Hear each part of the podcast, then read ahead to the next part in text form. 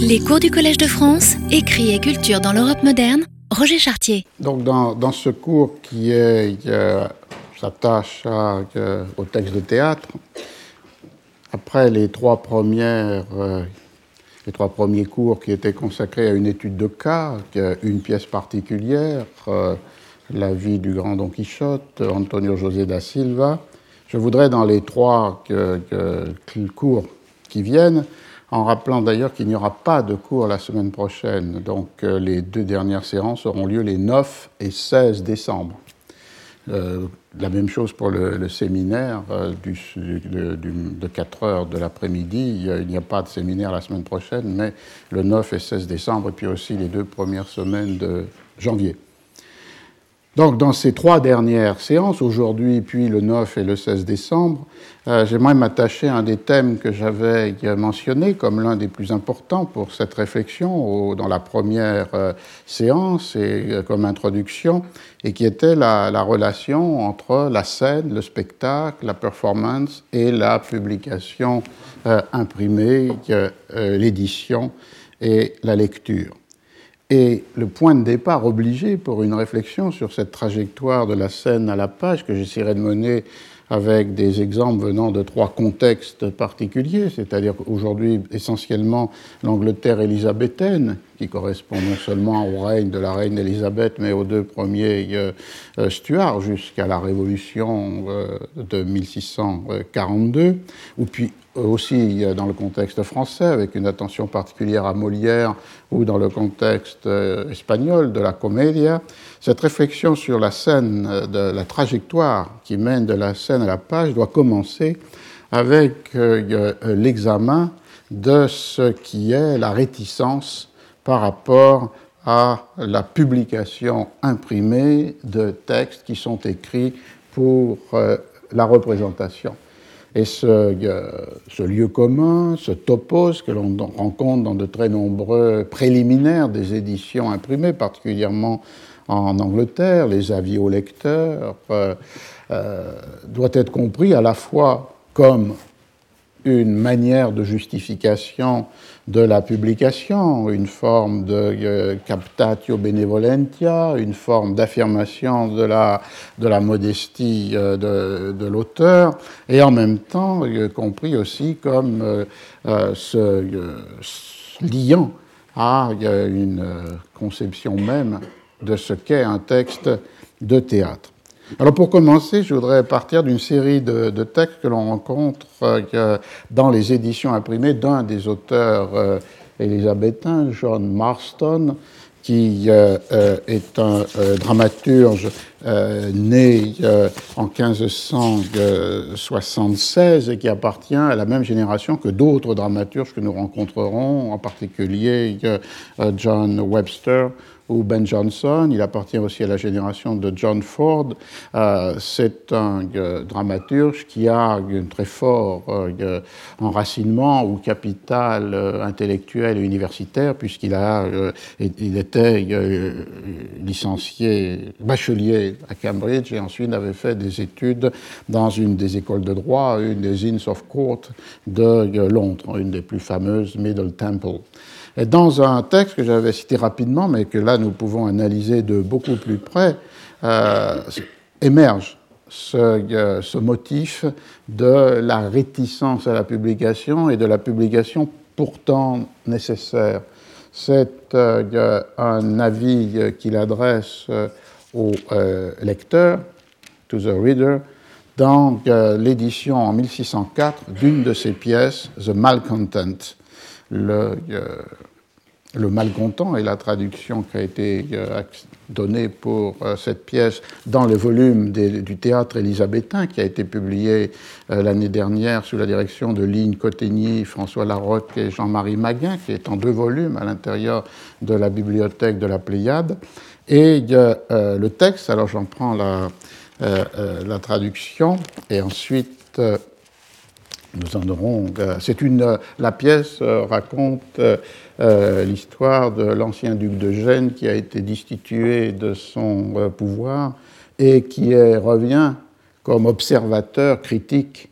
déguisé, caché de, des mœurs et des pratiques qui sont celles de la cour dont il a été chassé. Et le personnage s'appelle Malévole, celui qui est mécontent de son sort et du coup qui a cette figure de euh, prince déguisé, euh, acerbe critique de euh, la cour et du gouvernement. Et en 1604, il y a trois éditions de cette pièce publiée par le même éditeur, William Apsley, et imprimée par le même imprimeur, Valentine Symes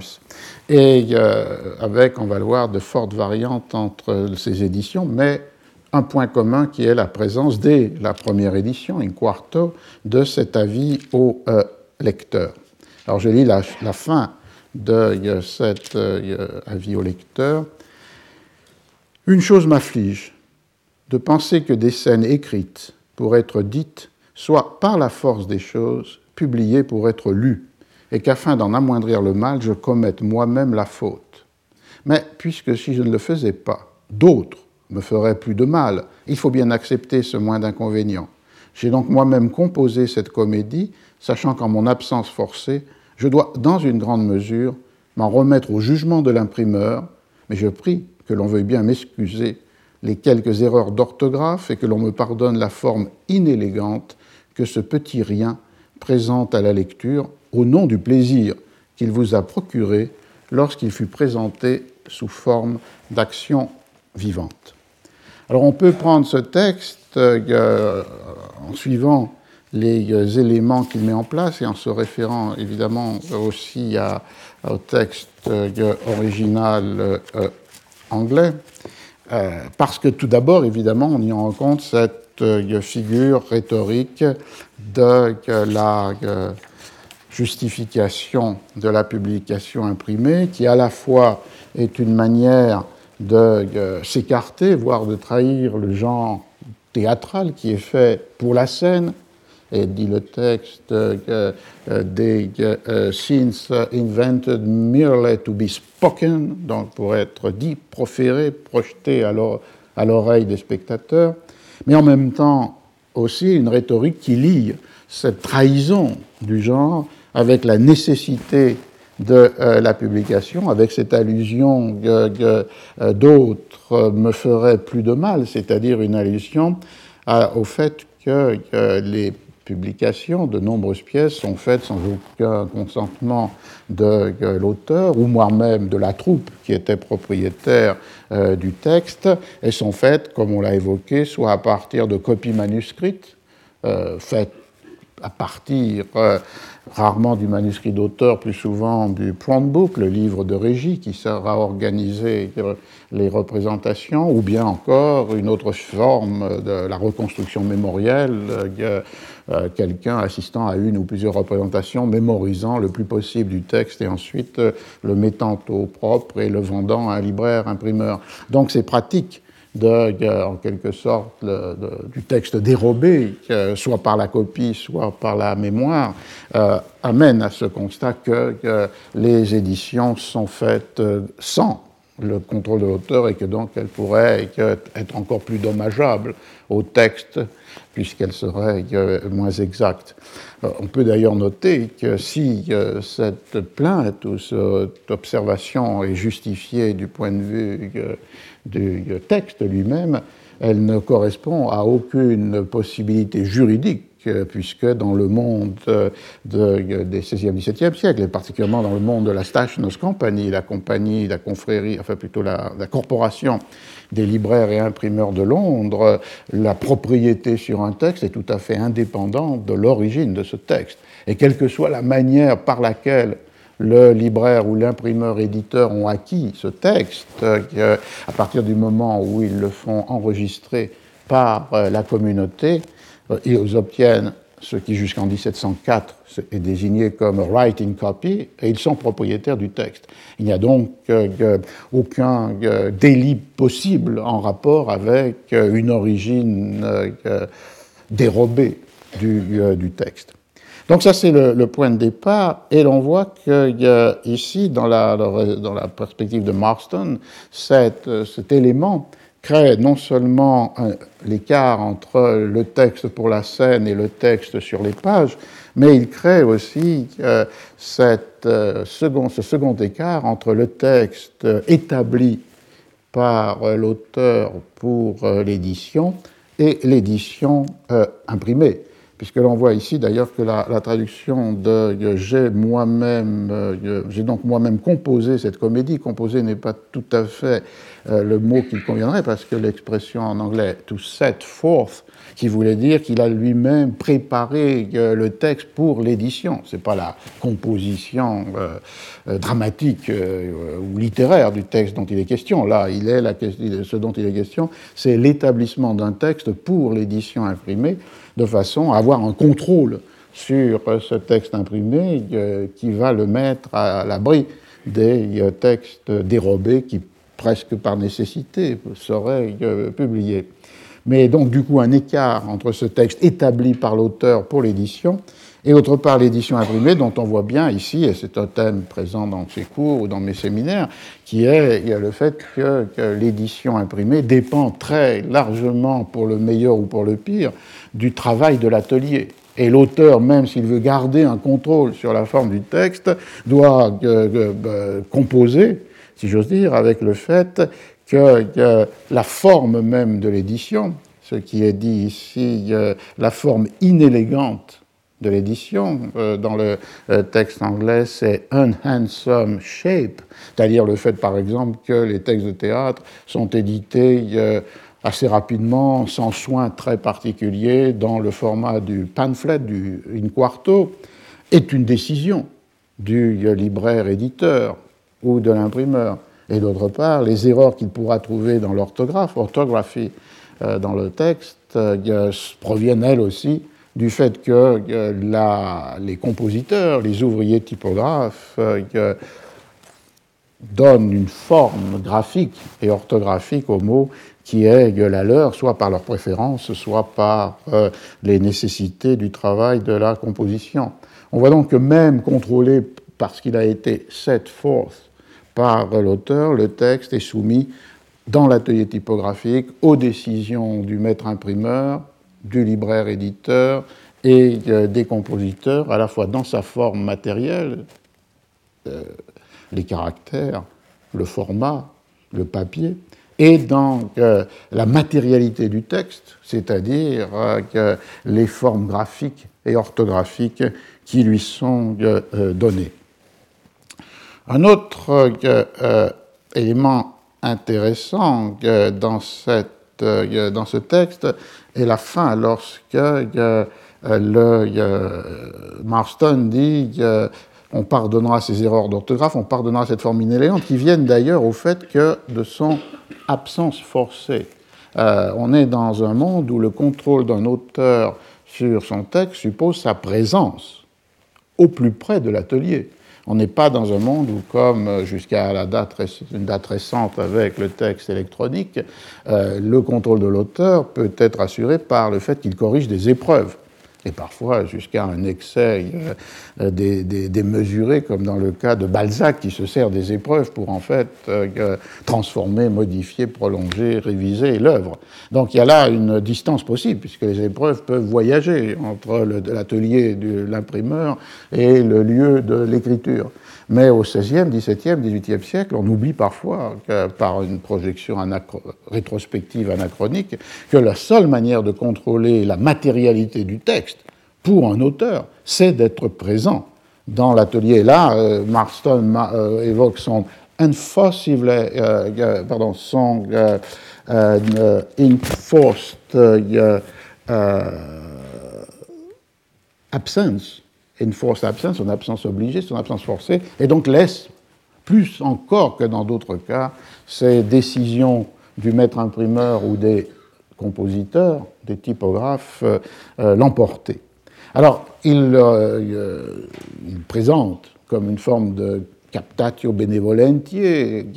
le fait que même ce texte qui aura qui a des erreurs, qui est inélégant, ce petit rien présentera à la lecture, enfin que vous pourrez excuser ces erreurs,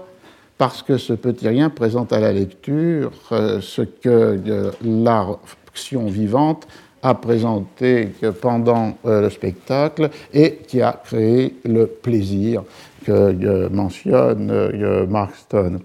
On voit qu'à partir de ce moment-là, l'édition imprimée devient en quelque sorte un objet de mémoire, devient la trace matérielle du souvenir des spectateurs et des auditeurs euh, présents lors d'une des représentations et ayant euh, reçu plaisir de cette représentation. On voit qu'ici, il, y a comme une métaphore qui n'est pas totalement aboutie, mais qui est présente dans, euh, dans ce texte. J'ai souvent parlé dans tes cours ou dans les séminaires de la métaphore qui fait que le livre est pensé ou décrit comme un corps humain, puisqu'il a une âme, le discours, et qu'il a un corps, la matérialité euh, de l'objet. Ici, l'on voit que la, métaphore se déplace sur euh, euh, l'idée que la représentation est celle qui donne à entendre et voir, et le texte anglais dit The soul of lively action, l'âme d'une action vivante. Le traducteur a laissé de côté le mot âme, et je pense qu'il a, il a tort, sous forme d'action vivante, et la chute, mais Marston emploie le terme de soul of lively action, et donc l'âme, elle est dans l'action, dans la vie euh, euh, du texte à travers des comédiens sur la scène, et l'édition imprimée par euh, différence est, elle, celle d'un corps, d'un corps euh, plus inerte, d'un corps qui fait monument ou trace, mais qui n'est qu'une image euh, tout à fait amputée et mutilée de euh, ce qu'était la représentation. Et on voit que Marston ici introduit pour ce propos une métaphore entre l'âme de la représentation et le corps de, de l'édition imprimée, qui euh, euh, porte évidemment, comme en son commencement, l'accent sur euh, le fait que la, finalité, la fin du texte de théâtre est que son âme soit rendue perceptible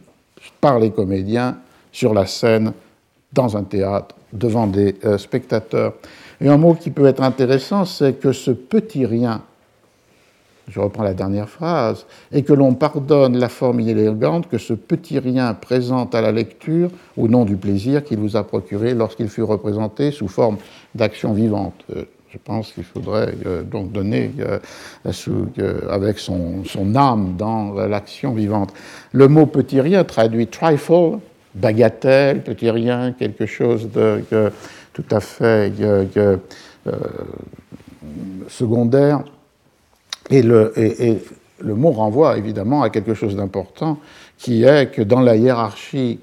poétique des genres, au XVIe et XVIIe siècle, euh, l'œuvre de théâtre a un très faible statut de légitimité euh, esthétique. Euh, et elle est, on en a de multiples traces. Par exemple, lorsque Bodley euh, construit ce qui vient aujourd'hui, ce qui est aujourd'hui la Bodleian Library à Oxford, les pièces de théâtre sont exclues des collections, comme s'il s'agissait de trifles, de petits riens, qui n'ont pas d'importance et qui ne méritent pas d'être mis à côté des grands genres de euh, la poétique, euh, les poèmes dans toute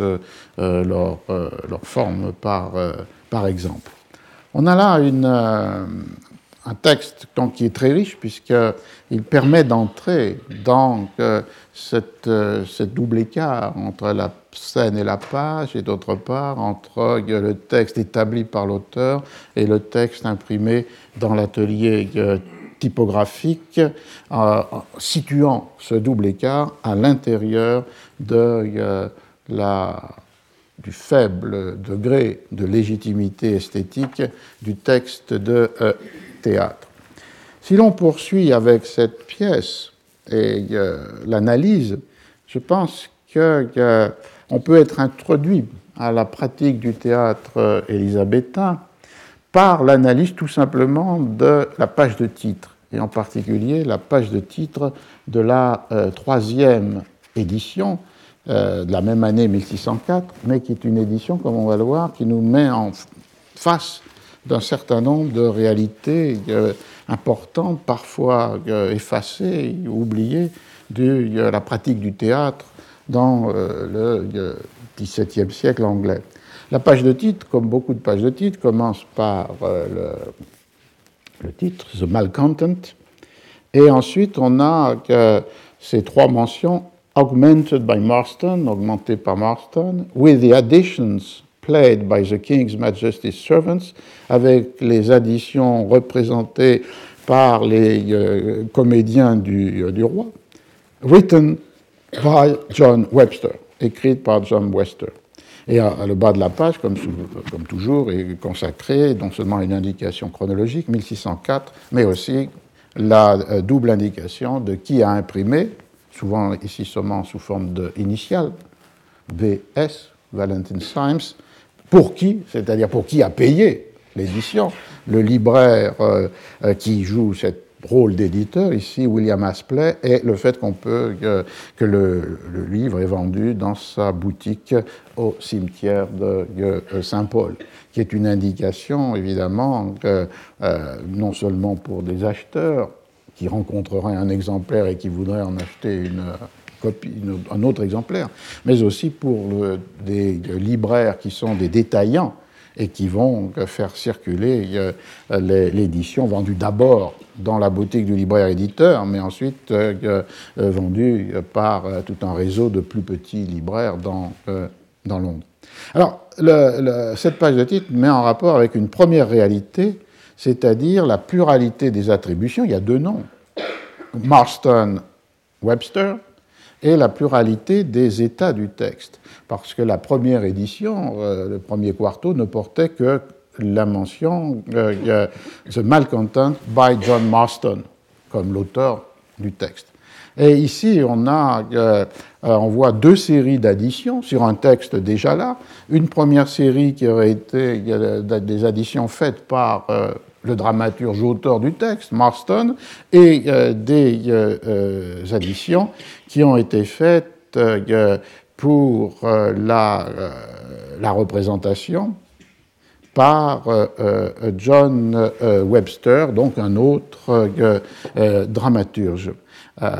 ça, ramènerait à une double définition de la collaboration. D'une part, la collaboration qui n'est pas le cas ici, qui est la collaboration au moment même de la composition du texte, et d'autre part, ah, donc dans, la, synchronie de l'écriture du texte, et une collaboration qui est celle de la euh, diachronie, c'est-à-dire des révisions, des reprises, des ajouts qui sont faits à un texte donné dans une première forme et qui est augmenté soit par son propre auteur, et il y a des augmentations de Marston, soit par euh, euh, un autre dramaturge, comme dans le cas ici de euh, John Webster. Alors la réalité fondamentale, souvent oubliée, qui est derrière cette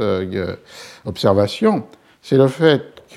contre l'individualisation de l'auteur, qui est un motif fondamental d'une esthétique romantique, un génie singulier produit des œuvres originales, la pratique de l'écriture en collaboration est très fréquente au XVIe, XVIIe siècle, particulièrement pour le théâtre, on pourrait peut-être dire particulièrement pour euh, euh, euh, l'Angleterre. Un cas très parlant est un journal tenu par un entrepreneur de théâtre, c'était un homme, euh, Philip Henslow, qui euh, non seulement possédait certains théâtres, euh, d'abord The Rose, après The Fortune, mais aussi pouvait commanditer des pièces pour des théâtres, des troupes, qui enfin pour des théâtres dont il n'était pas le propriétaire. Et entre 1590 et 1609, il a tenu presque jour à jour le livre de compte des paiements qu'il faisait aux dramaturges à qui il avait demandé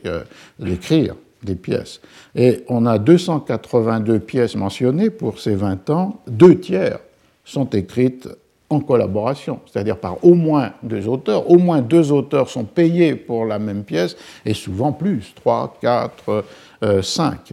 Et euh, on retrouvera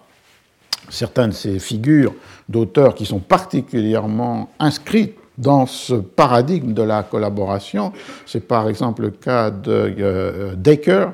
il est payé pour 45 pièces dans le registre de Henslow, 31 sont des collaborations, et sur ces 31, 18 sont avec au moins deux auteurs, ce qui fait que la pièce en a déjà au moins trois, puisqu'il y a les deux auteurs et des chœurs. Et d'autre part, cinq sont des textes déjà là, euh, auxquels il collabore, mais dans la durée, c'est-à-dire en les révisant, transformant ou euh, augmentant. On a donc sur 45 pièces, 36 qui sont, euh, d'une manière ou d'une autre, des, présences de Decker comme collaborateur à euh, une œuvre écrite collectivement dans la synchronie ou dans la diachronie. Euh, Thomas Heywood, 11 pièces euh, présentes, payées par Henslow, et 7 sont des collaborations, 6 dans la composition même du texte et une pour une révision d'un texte déjà là. Donc il y a une première réalité fondamentale qui, évidemment, non seulement est en contradiction avec euh, ce que nous nous entendons en général par histoire de la littérature, qui singularise des auteurs et leur attribue euh, des, euh, des œuvres, et qui est aussi en contradiction avec les pratiques mêmes du temps, puisque lorsque vous êtes face aux éditions imprimées de certaines de ces pièces, elles ne, elles ne traduisent pas l'état de la collaboration, comme si la logique du marché éditorial dès le XVIIe siècle impliquait à attribuer à un seul nom ou à deux noms ou à pas de nom du tout euh, la pièce, mais non pas d'exhiber sur les pages de titre ces collaborations à trois, quatre ou cinq, euh, ou cinq auteurs. Donc il y a une racine ancienne dans la logique de l'édition à ce qui est un fait dominant de la logique esthétique de l'histoire de la littérature telle qu'elle se construit euh, avec ses catégories euh, les plus immédiates, individualité, singularité, originalité, à partir du milieu du XVIIIe siècle. La deuxième réalité à laquelle nous confronte cette page de titre de The Malcontent de Marston en 1604, troisième quarto, c'est le fait qu'elle mentionne, comme beaucoup d'autres, la compagnie, la troupe qui a représenté la, la pièce Played by the King's Majesty's Servant. Euh, King's Majesty's Servants désigne la troupe des comédiens du roi, qui était l'ancienne troupe du Lord Chamberlain, euh, euh, mais qui devient troupe du roi en 1603. C'est la troupe dans laquelle Shakespeare était un des comédiens, un des propriétaires, et pour laquelle il a écrit la totalité de, ses œuvres. et le mot servants est important puisque dans ce monde-là, le statut non seulement du théâtre comme euh, littérature entre guillemets est bas, mais le statut des comédiens est encore plus euh, dénué de légitimité euh, sociale, et donc ils sont identifiés à des serviteurs, soit du roi, soit de la reine, soit d'une maison aristocratique. Et un des traits qui caractérise cette condition domestique des comédiens, c'est qu'on leur remet chaque année une livrée, un habit euh, euh, qui est celui des euh, serviteurs ou des domestiques d'une maison princière ou d'une maison royale. Donc les King's Majesty's Servants, c'est la troupe de Shakespeare, c'est la troupe du, du, du, roi. Mais le fait important, c'est que cette pièce a d'abord été jouée par une autre troupe, qui était la compagnie des Children of the Chapel Royal, c'est-à-dire euh, les enfants de la chapelle royale, qui était celle de la reine. On traduit souvent les euh, enfants de la compagnie des menus plaisirs de euh, la reine, et qui, elle, jouait, non pas comme on peut le supposer ici, la pièce jouée par les comédiens du roi dans le théâtre du Globe, mais jouait dans le théâtre des Blackfriars, c'est-à-dire des Frères Noirs, un théâtre qui a occupé un bâtiment, un couvent qui était celui des dominicains, des frères noirs, sécularisé, comme vous le savez, avec la réforme de Henri VIII à partir de 1538, donc devenu une propriété privée, louée pour des représentations de euh, théâtre, et à partir de 1597, pour des représentations faites par ces troupes d'enfants. Il y en a plusieurs, mais celle-ci est une des plus euh, visibles, euh, renommées, c'est-à-dire les enfants de la chapelle royale. Ce qui est intéressant, c'est que les King's Men qu'on a ici, les King's Majesty Servants, vont récupérer en 1608 ce théâtre des Blackfriars. Mais durant la période où on est, en 1604, il y a une dualité entre les lieux théâtraux et c'est une manière pour nous d'entrer dans une question fondamentale qui est le lieu où se donne le,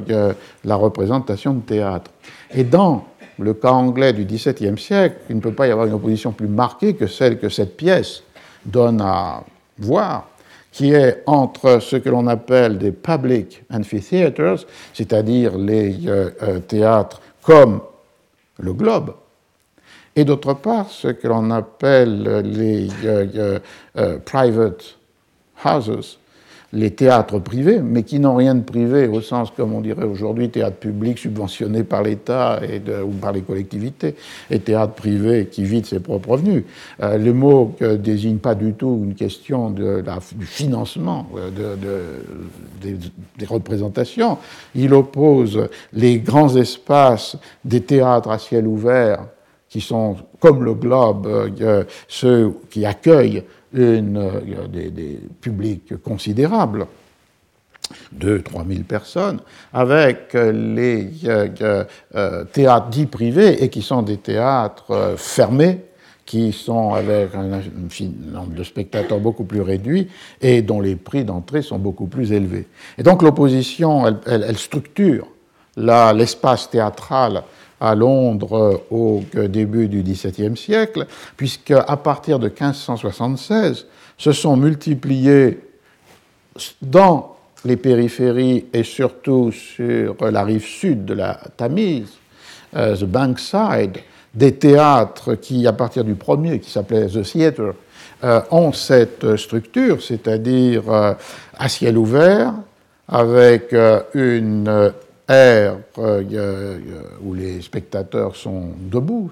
la majorité, ceux qu'on appelle donc du coup les groundlings, ceux qui sont debout sur leurs jambes dans leur, euh, sur le yard ou sur cette air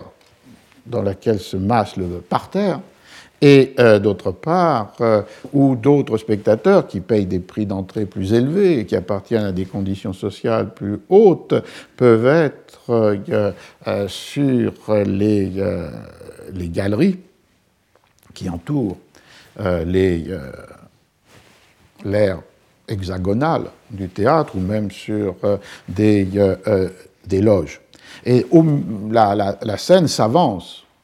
au milieu de cette euh, hexagonale avec euh, un ciel, c'est-à-dire elle est protégée par un ciel qui a d'ailleurs tout un ensemble de décorations euh, dont la signification symbolique est, forte, ou parfois même une signification telle que Francis Yates avait voulu suggérer qu'il y avait une structure de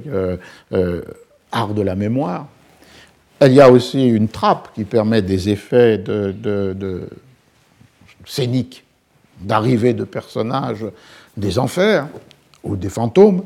Et il y a sur le mur du fond, puisque l'hexagone est fermé par un, mur au, fond, une sorte de galerie qui permet aussi des jeux de scène, lorsqu'il y aurait comme un dialogue entre des personnages sur la, scène qui est au milieu de l'air où se trouvent massés les spectateurs du parterre, les groundlings, et d'autre part des personnages qui leur parleraient d'en haut, qui leur parleraient d'ailleurs, mis sur cette euh, galerie occupée par des euh, comédiens ou occupée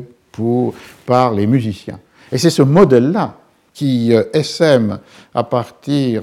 de 1576 et plus encore à partir de 1596, lorsqu'une interdiction formelle d'ouvrir ce type de théâtre dans la ville elle-même par crainte de désordre euh, ou de troubles. Beaucoup des, euh, des, voisins ou des riverains des théâtres qui s'étaient installés dans la ville elle-même ont porté plainte. Donc il y a une, euh, une, interdiction municipale. Tous les théâtres doivent être installés à la périphérie, un peu au nord, mais surtout au sud. Au nord, on a le Theatre, 1576, The Curtain, 1577, The Fortune, 1600, et au sud, dans le quartier de Southwark, sur le Bankside, on a le théâtre de la Rose en 1587, le théâtre du Swan, du Cygne en 1595 et le Globe ouvert en 1599. On peut avoir une, euh, une idée de ce qu'étaient les représentations à travers quelques récits de voyageurs qui sont arrivés à Londres et qui ont euh, assisté à une représentation, puisque l'on voit qu'à partir de 1600, vous avez au moins six théâtres qui jouent en euh, concurrence dans la ville, une offre dramaturgique considérable, ce qui a des traits d'ailleurs qui peut expliquer la richesse du répertoire élisabétain qui doit alimenter euh, ces représentations euh, quotidiennes pour un nombre considérable de, euh, de scènes. Et ce qui peut expliquer aussi contre ce que disait Marston, c'est-à-dire que presque nécessairement son texte pourrait être dérobé et publié, que, j'y reviendrai, une grande majorité des textes de théâtre produits pour ce rythme très important et très dense des représentations n'ont jamais été publiés. On estime soit à, 20% le pourcentage de textes publiés, ça c'est l'estimation la plus sévère, et euh, une estimation peut-être plus euh, euh, pense, autour du tiers des textes dont on connaît un titre qui ont fait l'objet d'une publication imprimée. Alors parmi les, les les textes très souvent euh, cités de, du, voyageur, il y en a deux. L'un qui est un voyageur hollandais qui s'appelle De Witt et qui est toujours cité dans la bibliographie sur le théâtre élisabétain parce qu'il a fait un dessin d'un euh, des théâtres qui est sans doute le théâtre du Swan. Et c'est la seule représentation imagée que l'on ait de cette structure dont je parlais, que la reine euh, ou l'air, euh, la scène qui s'avance, le ciel, c'est-à-dire le, baldaquin qui protège la scène, la galerie du fond, et il décrit de vite, en même temps qu'il dessine, cette situation, donc c'est 1596, il y a quatre amphithéâtres à Londres, d'une beauté notable, qui portent les noms correspondant à leurs enseignes respectives. Dans chacun d'entre eux, on joue une pièce différente, tous les jours, pour le bénéfice du populaire. Les deux plus magnifiques se situent au sud, au-delà de la Tamise, et comme l'annoncent les enseignes qui y sont suspendues, s'appellent la rose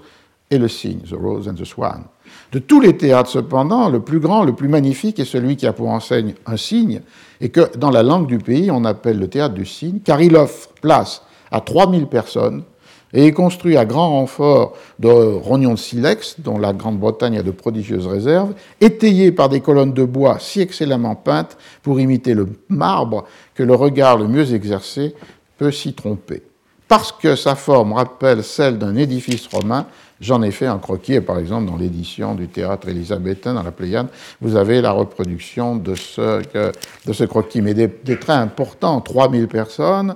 Euh, et le bénéfice du populaire, donc nécessairement avec 3000 personnes, une composition sociale du public qui est euh, ouverte à euh, des euh, milieux, des artisans, des boutiquiers, des compagnons dans la ville de, la ville de Londres, et le fait de on a à ce moment-là quatre théâtres, puisqu'on est en 1596, euh, s'y ajouteront euh, le, Globe et The Fortune, euh, nécessairement une production dramaturgique qui doit alimenter les représentations de ces nombreuses scènes. D'autres témoignages est donné par un étudiant suisse, Thomas Platter, euh, qui euh, lui aussi va à Londres trois, ans plus, tard, 1599, et qui assiste à euh, une représentation et en décrit le dispositif de cette manière. Donc, il est, à Londres entre le 18 septembre et le 20 octobre 1599. Le 21 septembre, après le déjeuner, vers 2 heures, je passais avec mes compagnons sur l'autre rive du fleuve, donc il va au sud, et dans le bâtiment au toit de chaume vit la tragédie du premier empereur Jules César, jouée de manière très plaisante par environ une quinzaine d'acteurs. La pièce finie, ils dansèrent ensemble admirablement, avec une grâce merveilleuse, comme c'est leur coutume, deux dans chaque groupe habillés en hommes et deux en femmes. Donc on voit d'abord la représentation a lieu l'après-midi, donc à deux heures, en pleine, en pleine lumière, ce qui pose la question évidemment de tout ce qui ensuite va être représenté comme des scènes de l'intimité ou de, l'obscurité, qui au, XVIIe siècle sont des scènes en, pleine lumière du, jour. Un autre trait, c'est que là, il est au globe, et il voit sans doute le Jules César de euh, Shakespeare, une quinzaine d'acteurs. Si je me souviens bien, il y a plus de rôles que de 15 acteurs, et donc une habitude importante dans le théâtre élisabétain, c'est le doubling, c'est-à-dire des acteurs euh, jouent plusieurs rôles, et ce qui est une des contraintes sur l'écriture de la pièce. C'est-à-dire que le dramaturge doit penser à la possibilité en fonction de la troupe pour laquelle il écrit. Et donc, du coup, de ne pas créer que des personnages qui sont joués par le même acteur se trouvent en même temps sur la scène. Il y a donc des contraintes. C'est une autre manière de briser avec l'illusion du jaillissement romantique de la création. Il y a des contraintes absolument matérielles qui euh, opèrent sur euh, l'écriture euh, de la fiction dramaturgique. Et l'on voit aussi que après une pièce qui ne passe pas pour une comédie, les, on passe brutalement après la représentation au fait qu'il y a euh, une danse qui est faite par euh, les acteurs, évidemment, comme tout le monde le sait, euh, hommes et femmes, les rôles de femmes étant tenus évidemment par, par, des, par des hommes jusqu'à la Révolution anglaise. Ce n'est qu'avec la Restauration qu'en Angleterre, à partir de 1660, les femmes deviennent actrices des rôles féminins. La seule exception, ce serait dans Shakespeare in Love, mais je ne suis pas certain que la réalité historique derrière le film soit absolue. Alors, Plater continue. Ainsi, chaque jour à 2 heures de l'après-midi, deux et quelquefois trois pièces sont jouées en différents endroits de la ville de Londres. Elles rivalisent entre elles et les meilleures ont le plus de spectateurs. Les théâtres sont construits de telle sorte que les acteurs jouent sur une plateforme surélevée et tout le monde voit bien. Il y a cependant diverses galeries et places où l'on est mieux et plus confortablement assis, mais cela coûte davantage. Ainsi, debout au parterre, on ne paye qu'un penny anglais. Mais si vous voulez être assis, vous franchissez une autre porte en payant un autre penny. Si même vous voulez être assis sur un coussin, aux meilleures places, où non seulement vous voyez bien, mais où l'on vous voit bien, alors vous payez encore un autre penny à une autre porte. Quand il y a une pause dans la pièce, on fait circuler nourriture et boissons, si bien que vous pouvez acheter de quoi vous restaurer les acteurs portent des costumes très coûteux et très beaux, car c'est la coutume en Angleterre qu'à la mort des grands seigneurs et chevaliers, leurs vêtements quasiment les plus beaux soient donnés à leurs domestiques. Mais comme il ne convient pas que ceux-ci les portent, ils les vendent aux acteurs à bas prix. C'est un autre euh, qui a souvent été, enfin, qui a été signalé avec beaucoup d'importance dans un livre de Anne Rosalind Jones et Peter Stalibras, que certains ont entendu l'année dernière euh,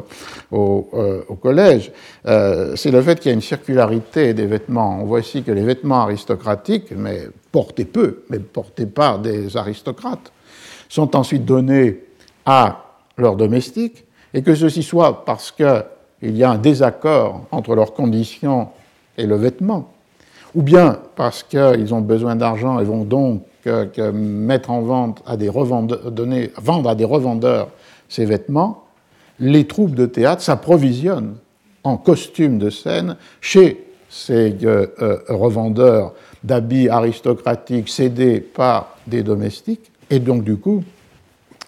ces vêtements portés euh, sur la scène par des aristocrates de fiction l'avait été auparavant par euh, euh, de véritables membres de la gentry ou de la nobility euh, ou de l'aristocratie. Donc on a une circulation, on voit aussi que dans le théâtre du globe, il y a cette hiérarchie des, places. le parterre, on est debout, les galeries, on est assis, mais sur des bancs de bois, et puis des lieux qui sont peut-être presque des loges dans lesquelles il y a des coussins et sur lesquels peuvent s'asseoir ceux qui non seulement veulent voir, mais veulent être, euh, être vus. On a donc là un, monde euh, théâtral où l'on voit que la structure même de la, du, lieu impose un certain nombre de conditions à la représentation, et en particulier un thème qu'on va retrouver, qui est la tension entre euh, l'écoute et euh, euh, la euh, lecture, c'est-à-dire que cette structure de théâtre donne un primat à ce qui est euh, the play, la pièce qui s'adresse à l'œil et à l'écoute, mais évidemment avec des conditions d'écoute. 3000 personnes dans une arène sans moyens mécaniques de reproduction de la voix crée sans doute des problèmes d'une audition fine et précise de, du texte dit. Et c'est ce qui explique d'ailleurs je pense, cette présence dans le répertoire élisabétain de parties ou de fragments dans les pièces qui ne sont pas dialogués. Euh, non seulement il y a bien sûr euh, la présence de, la, de la musique, euh, la présence d'une, comme on l'a vu ici, de la danse, de la musique qui peuvent servir d'intermède à l'intérieur des représentations, même si, comme je vais y venir, ces intermèdes sont moins nombreux et moins présents que dans le théâtre de private halls, les théâtres privés, fermés. Et d'autre part, il y a cette présence dans les pièces, y compris shakespeariennes, de ce que l'on appelle dumb show, c'est-à-dire des représentations muettes, des pantomimes, qui euh, euh, ont des rôles différents dans euh, la, les, pièces. Euh, euh, dès la, première pièce,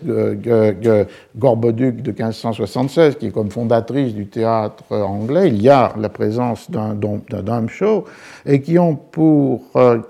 fonction parfois de montrer ce qui va arriver. Un des exemples les plus spectaculaires, c'est lorsque les comédiens à Elsineur dans Hamlet représentent la pièce le meurtre de Gonzague, à laquelle Hamlet a ajouté des lignes de façon qu'il a espéré que, euh, Claudius se dévoile,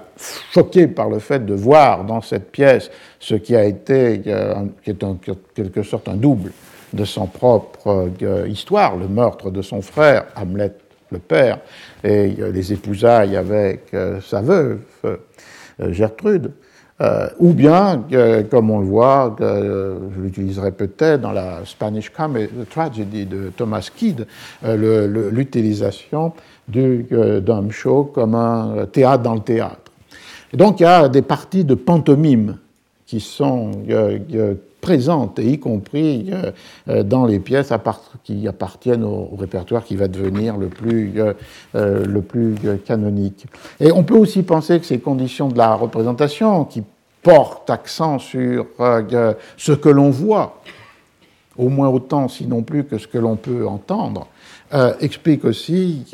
ce qu'on a pu appeler une esthétique baroque euh, de la cruauté et qui fait que les pièces euh, élisabéthaines ne sont pas économes pour montrer sur la scène d'horribles euh, cruautés, assassinats, tortures, suicides. Le Spanish Tragedy de Thomas Kidd de 1592, sur la scène, il y a six meurtres et trois suicides. Dans La Duchesse d'Amalfi de Webster en 1623, l'acte 4 est euh, largement voué à une scène euh, horrible de euh, torture soufferte par la duchesse d'Amalfi, infligée par son frère jumeau Ferdinand et par un des sbire ou espion de celui-ci, Bozola, et qui met en scène le fait qu'on fait euh, toucher à la duchesse la main d'un cadavre, ensuite qu'on lui présente euh, des effigies de cire de son mari et de ses enfants morts, et ensuite qu'elle est plongée au milieu d'une sorte de nef ou de mascarade euh, des, fous. Il y a donc une, une théâtralité aussi Titus Andronik, une des premières pièces de Shakespeare, c'est aussi une illustration de cette présence montrée, exhibée de la, euh, de la, euh, de la cruauté, la langue arrachée à Lavinia, est un des éléments de cette pièce, où à la fin, reprenant évidemment le répertoire de Sénèque, euh, le fait de faire manger à la reine des sous forme de pâté ses propres euh, enfants qui ont été dépecés et cuits. Donc il y a là une, euh, une, une, esthétique qui s'explique en partie par la condition de représentation sur, euh, sur la scène. Et un dernier thème sur lequel je reviendrai, on a vu que les spectacles commençaient vers 14 heures et la durée un thème important pour le rapport entre la scène et la page. La durée est en général annoncée dans un certain nombre de pièces, par exemple shakespeariennes, comme une durée d'un spectacle de deux heures, deux heures et demie. Et c'est presque une, formule qui est répétée les deux heures de la euh, représentation. Alors face à ces lieux euh, théâtraux, il y a d'autres lieux de théâtre, certains qui ont de l'importance, qui en ont eu dans les cours que j'avais consacrés à, Cardenio, c'est-à-dire la cour, Whitehall, le palais royal, et aussi d'autres palais du roi ou de la reine, comme Greenwich. Il y a euh, aussi les... Euh, et, dans ce cadre-là, dans le cadre de la cour, on peut avoir l'importance d'un genre qui s'appelle de, masque, et qui est une, un spectacle de danse, de chant, dans des décors somptueux. des masques de Ben Jonson dus à Inigo Jones sont les plus emblématiques, et où parfois comme on le verra à la Cour de France, euh, que le roi ou la reine peuvent eux-mêmes participer. Un autre lieu théâtral est euh, le théâtre des euh, Inns of Court, c'est-à-dire des collèges de droit, le théâtre aussi à Oxford et Cambridge des universités, parallèle à ce que l'on connaît dans l'Europe catholique avec le théâtre des collèges, et en particulier des collèges jésuites.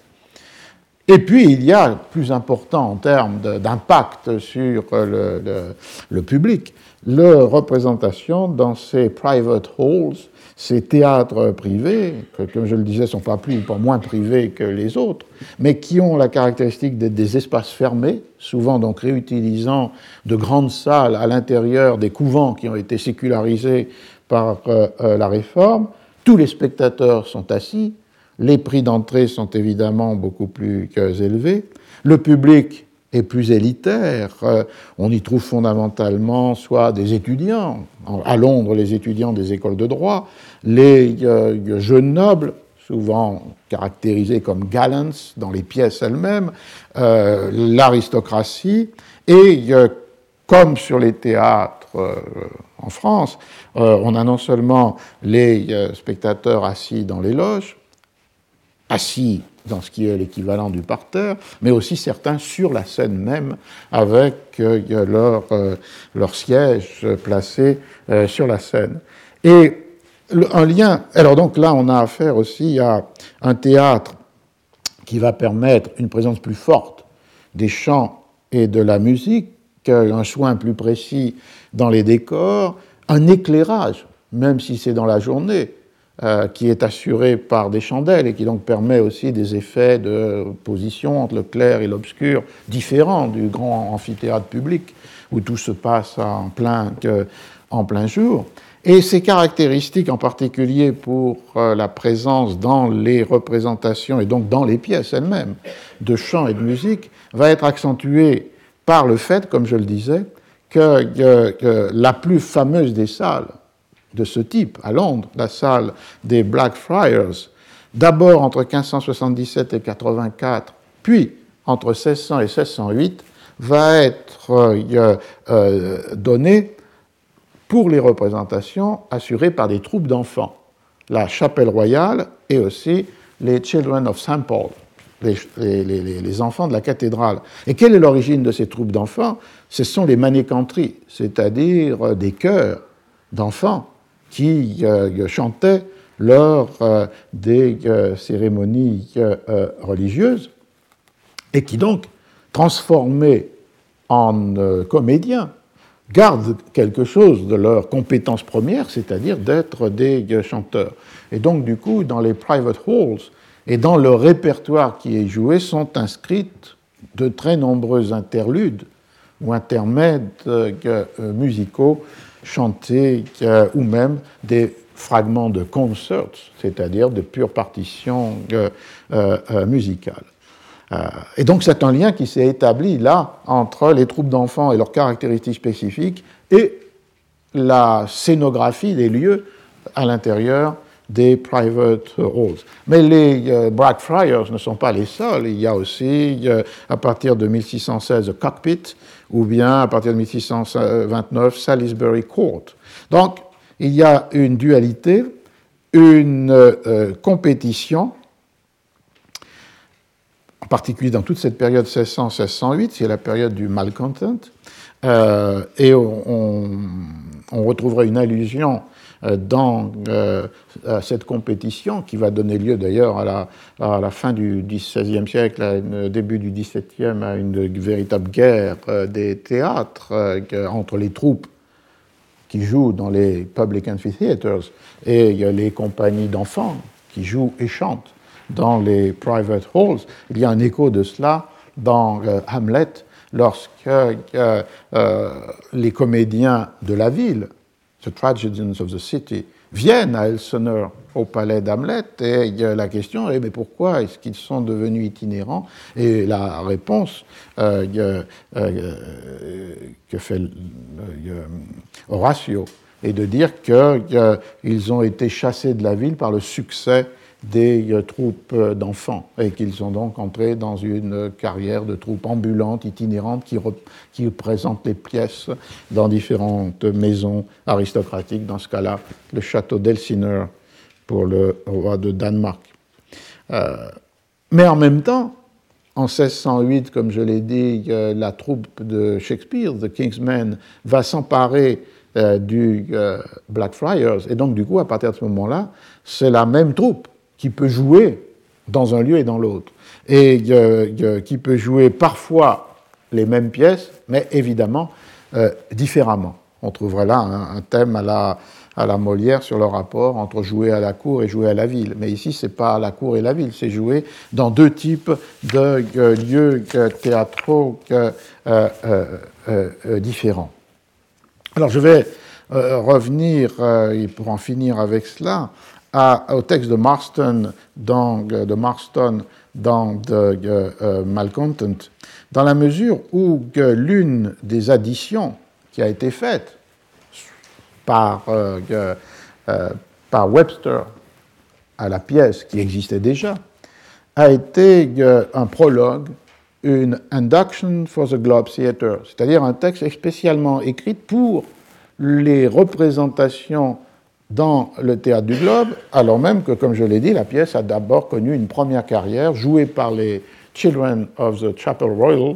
euh, the Royal Chapel, euh, euh, au Blackfriars. Et c'est un texte très intéressant dans la mesure où il met en scène dans la pièce elle-même la troupe du, du Globe. Ce, prologue euh, commence avec euh, l'apparition d'un jeune galant, d'un de ces jeunes aristocrates, euh, qui est joué par un, évidemment, des, comédiens de la troupe du Globe, qui s'appelle Sly. Et toute l'induction, tout le prologue est lié à cette idée d'une pièce qui est passée d'un lieu à un autre, d'une compagnie à euh, une autre. Et il y a euh, euh, Sly, la première, je vais juste commencer ça, puis on va faire une petite pause et on pourra reprendre ensuite. le premier dialogue est entre un des assistants, de personnes qui travaillent dans le théâtre du Globe, avec ah non, l'entrée de Will Sly comme un jeune aristocrate qui est suivi d'un de ses serviteurs qui tient un tabouret l'assistant. Monsieur, les gentilshommes vont se fâcher si vous vous asseyez là, parce que cela, il veut s'asseoir sur la scène même. Pourquoi? Dans les théâtres privés, on a droit de s'asseoir sur la scène. Ne me prendrais-tu pas pour un gentilhomme de la campagne? Crois-tu que je craigne d'être sifflé? Je parie que tu m'as pris pour un des acteurs. Non, monsieur, un jeu, puisqu'évidemment c'est un des acteurs qui joue ce personnage qui dit qu'il ne doit pas être pris pour un des acteurs. Et cela y ajoute, par Dieu, si c'était le cas, je ne t'aurais donné, donné que six deniers pour ton tabouret, que ceux qui portent des habits démodés s'assoient dans les galeries. Me siffler, celui qui craint les moqueries au point de quitter la taverne ou l'auberge n'est que rarement rassasié ou saoul en bonne compagnie. Où sont Harry Condell, Dick Burbage et Will Sly? Laisse-moi parler à certains d'entre eux. Si vous voulez bien entrer, monsieur, vous le pourrez. Je te dis que non, j'ai vu cette pièce tant de fois que je peux leur dire de quoi ils retournent. J'ai noté la plupart des plaisanteries dans mes tablettes. Alors je termine cette première partie du, cours aujourd'hui avec le commentaire de ce passage. En fait, cet assistant est bien un employé du théâtre, mais que Sly euh, considère comme son domestique et lui fait porter le tabouret sur lequel il voudrait s'asseoir en montant sur la scène elle-même. Alors on voit ici des traits intéressants captés par euh, Webster, c'est-à-dire que effectivement euh, la différence entre euh, le lieu où les gentilshommes peuvent être assis au Blackfriars sur la scène elle-même et au globe dans des galeries, comme je le disais, alors que la, majorité, la masse des spectateurs est debout sur le yard, comme une sorte de, parterre. D'autre part, on voit qu'il cite trois des acteurs les plus importants et les plus fameux de la troupe euh, des euh, comédiens du roi. Candle, euh, qui était aussi un des propriétaires, puisque la structure des compagnies est que, que, les principaux acteurs sont en même temps ceux qui tiennent des parts du capital de la compagnie. C'est pour ça qu'on les appelle shareholders. Ils ont des parts et ils se répartissent évidemment les bénéfices au prorata des parts qu'ils ont dans le capital qui est celui de la compagnie. Et Condell est fameux puisqu'il est un des deux éditeurs, au sens de editors, qui a établi les textes pour le folio de 1623, des œuvres de Shakespeare. L'autre est le grand acteur du euh, début du XVIIe siècle, c'est-à-dire Burbage, euh, qui joue dans la pièce Malevole, le, duc de Gênes de retour pour observer euh, sa cour, mais c'est lui qui jouait Hamlet, Wallir, euh, Othello. Et le troisième, Sly, et c'est le jeu, puisque c'est Sly jouant le jeune galant qui demande à parler à Sly, l'acteur, le comédien de euh, la troupe. Et le dernier trait que je voudrais retenir dans cette entrée du prologue,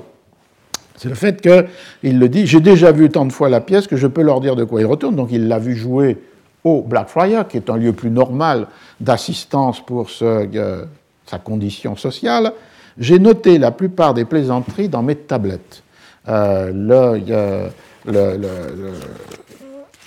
le, texte étant euh, ici I have most of the jests here in my table book. Et c'est un tout petit trait, mais intéressant, euh, parce que d'un côté, on voit qu'il y a une forme de satire par rapport aux gentilshommes qui croient euh, euh, pertinent de noter des plaisanteries, de gestes, c'est-à-dire la partie la plus basse, la plus commune, la plus populaire des textes, qui soient étaient des plaisanteries à l'intérieur même du texte proposé par le dramaturge, soit des plaisanteries ajoutées par certains acteurs, euh, en particulier euh, ceux qui jouaient les rôles des clowns et qui avaient tout un répertoire de plaisanteries. Dans le premier quarto euh, de Hamlet, il y a la même allusion au fait que, les gentilshommes prennent en note dans leurs table books ces plaisanteries qui sont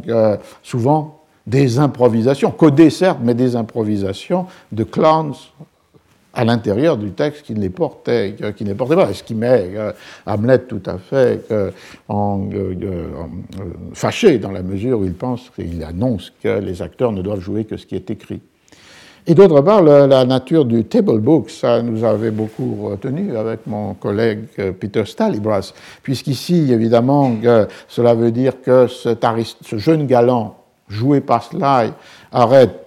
dans la fiction, euh, noté sur son euh, euh, table book entendu comme carnet de,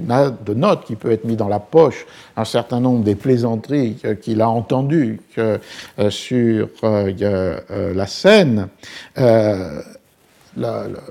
L'argument que l'on a pu pousser, c'est quant à l'identification de ces table books dans le monde anglais du XVIIe siècle, qui ne sont pas nécessairement des carnets de notes euh, euh, ordinaires, mais qui peuvent être aussi ce que l'on appelle writing tables, c'est-à-dire des carnets sur lesquels les pages ont reçu, dans lesquels les pages ont reçu comme une mince pellicule euh, de plâtre et de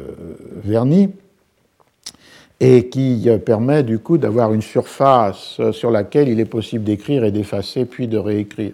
Et donc le fait qu'il pourrait être lié à cette scène de théâtre où quelqu'un prend des notes euh, à la volée pendant la représentation, se joint assez étroitement avec ces writing tables, puisque d'une part, il est possible d'y écrire sans encre ni plume, ce qui serait déjà un peu plus compliqué dans une écriture d'immédiateté, puisqu'il faut un encrier, il faut des plumes, il faut euh, des couteaux pour les effiler, alors que sur cette surface, cet enduit très mince, pellicule, euh, des euh, writing tables, on peut écrire avec un stylet. Et d'autre part, évidemment, cela permet la, la correction immédiate, puisqu'il suffit d'effacer avec sa salive ce qui a écrit écrit pour réutiliser la même surface. Vous voyez, juste un exemple pour vous montrer que parfois des textes qui peuvent paraître euh, anodins ou sans mériter un commentaire particulier, en fait, permettent d'avoir une très grande profondeur de, compréhension, euh, à condition évidemment de mobiliser un certain nombre d'éléments interprétatifs qui appartiennent à, un savoir historique qui n'est pas nécessairement uniquement euh, situé à l'intérieur du commentaire esthétique poétique ou dramaturgique du, euh, du texte. Alors on peut peut-être faire cinq minutes de pause et puis je reprendrai, terminer l'analyse de l'induction euh, écrite par Webster pour euh, la pièce de Marston, parce que là encore, avec la même démarche, on peut en extraire des éléments de compréhension qui débordent de beaucoup ce fragment textuel. Donc on peut reprendre à 11h10, puisque je vois qu'il est écrit 11h06. Bien, nous pouvons donc retourner au théâtre avec cette ce prologue du Malcontent. Donc j'ai écrit au tableau un certain nombre des noms euh, des dramaturges dont j'ai parlé jusqu'à maintenant. Je suis donc dans cette pièce euh, écrite par John Marston, mais le passage que je commente en ce moment a été, lui, rédigé par John Webster pour euh, la troupe des Kingsmen, pour la troupe de Shakespeare. Et donc, le dialogue se poursuit, c'est une scène assez, assez brève, une sorte de prologue euh, entre ce young gallant, ce jeune galant, ce jeune aristocrate euh, euh, qui est joué par Sly, et puis des, des, comédiens de la troupe qui jouent leur propre rôle. Et alors la, conversation en vient sur cette chose qui est ce transfert d'une pièce, d'une troupe qui la possédait, The Children of the uh, Chapel Royal à, au théâtre, à la compagnie du, roi. Alors Sly, mais comme le jeune aristocrate, dit Mais j'aimerais savoir comment vous avez découvert cette pièce, Condell. En vérité, monsieur, le livre était perdu, ce book. Et comme il était dommage qu'une si bonne pièce fût ainsi perdue, nous l'avons trouvée et nous la jouons. Slide, le jeune aristocrate, je me suis demandé comment vous pouviez la jouer, puisqu'une autre compagnie y a quelque intérêt. Condell. Pourquoi ne jouerions-nous pas un Malevole en infolio, puisqu'ils ont joué un Geronimo en indecimo sexto? Ainsi, ils nous ont procuré un titre pour notre pièce, nous l'appelons l'un pour l'autre. Quel ajout avez-vous fait? À vrai dire, très peu comme la salade au banquet, juste pour distraire un peu plus longtemps et pour remplacer l'usage peu coutumier de la musique dans nos théâtres. Je dois vous quitter, monsieur. Alors, un échange aussi, là, qui pourrait paraître euh, banal, anodin, mais qui met en jeu, évidemment, la, la, la, compétition des théâtres, voire même la guerre des théâtres. D'abord, il y a, cette, euh, ce point à, à, à souligner, surtout dans des séminaires qui posaient souvent la question qu'est-ce qu'un livre? Toujours le manuscrit d'une pièce est désigné dans la langue, le langage élisabétain comme the book. Ça n'implique pas qu'il s'agit d'un livre au sens euh, d'un ouvrage relié, c'est le manuscrit de la pièce, euh, et c'est le lexique à la fois de, euh, du théâtre, puisque le livre le plus important pour la troupe, c'est le prompt book, c'est-à-dire ce livre qui donne l'état du texte avec éventuellement des additions ou des suppressions et qui organise la représentation en indiquant dans les marges des entrées, des sorties, le moment où la euh, musique doit être présente et aussi un minimum d'indications euh, scéniques. Donc le book, c'est le prompt book, et en même temps, c'est le, manuscrit qui a été euh, lu et révisé et censuré par le Master of Rebels, cet officier de la cour qui a la maîtrise sur les textes qui sont représentés au théâtre, d'abord à la cour, mais aussi à la ville. Et donc, du coup, c'est un, un, book, un livre qui a une valeur juridique d'autorisation du texte et d'autre part une valeur dramaturgique d'organisation de la représentation. Et c'est le même lexique qui est employé paradoxalement par la communauté des libraires et imprimeurs, puisque les entrées pour obtenir un writing copy sont toujours avec the, Book of et le titre de la pièce, alors qu'évidemment la plupart ou même la totalité de ces euh, books, une fois qu'ils sont imprimés, ne sont pas des books, ne sont pas des livres, appartiennent à une classe particulière euh, d'imprimés d'après les statuts de la communauté des libraires et imprimeurs qui s'appelle pamphlets. Et en anglais, ça n'a pas forcément le sens qu'on donnerait en français. Ce n'est pas le contenu pamphlétaire qui fait le pamphlet, c'est le fait qu'il s'agit d'un ouvrage imprimé non relié. Et une traduction pourrait être brochure dans ce, euh, dans ce cas-là, ou bien euh, ouvrage broché. Donc on a The Book. Alors le book était, euh, était perdu, dit Condell, et ils l'ont récupéré et ils vont, ils vont jouer la, la pièce. The book was lost. Ensuite, il y a cette allusion à un élément de cette guerre des théâtres qui est le vol réciproque des pièces qui prouvent à la fois qu'il y a des conditions de représentation extrêmement contrastées, mais qu'en même temps la même pièce peut être ajustée, adaptée à l'une ou l'autre de ces conditions de représentation. Et l'allusion qui est faite ici par Condell à un précédent vol, mais qui serait le vol des euh, of the euh, Royal Chapel par rapport à un texte que possédaient la, euh, les, hommes du roi, c'était le texte qui est appelé ici Geronimo. En fait, c'est un texte euh, qui était la première partie, mais écrite postérieurement, de la grande tragédie de Thomas Kidd, The Spanish Tragedy. Euh, c'est un, texte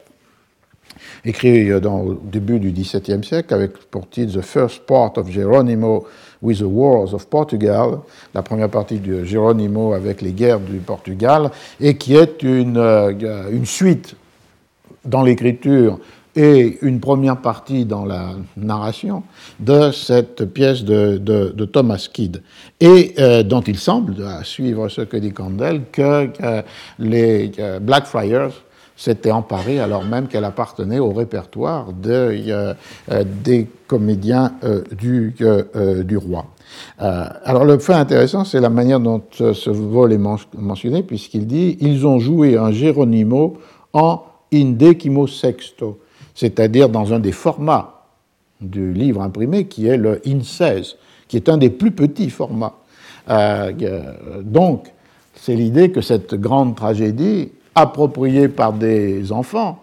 qui jouent dans un théâtre euh, qui est évidemment de dimension beaucoup plus réduite que le globe, est comme une réduction du format. Et euh, cette, euh, cette, pièce, qui était peut-être un in-folio sur, au globe, devient un in-16 dans les voix et les jeux des enfants de la chapelle royale. Et c'est pourquoi il fait l'inversion de ce vol. À vol, vol et demi, eux se sont emparés d'une pièce qui avait été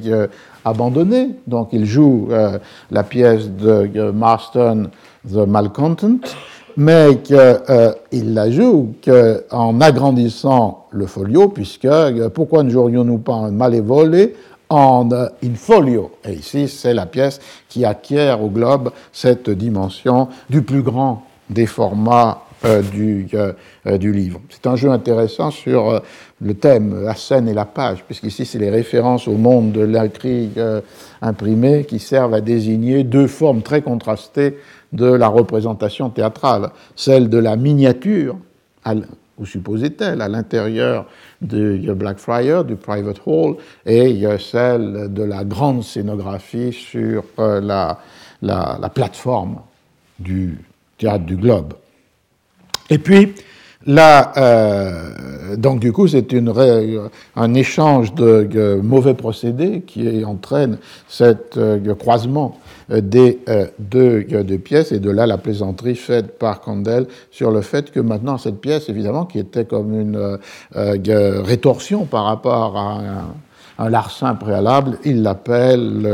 one for another, une pièce pour une autre. Vous nous en avez pris une, nous vous en prenons une.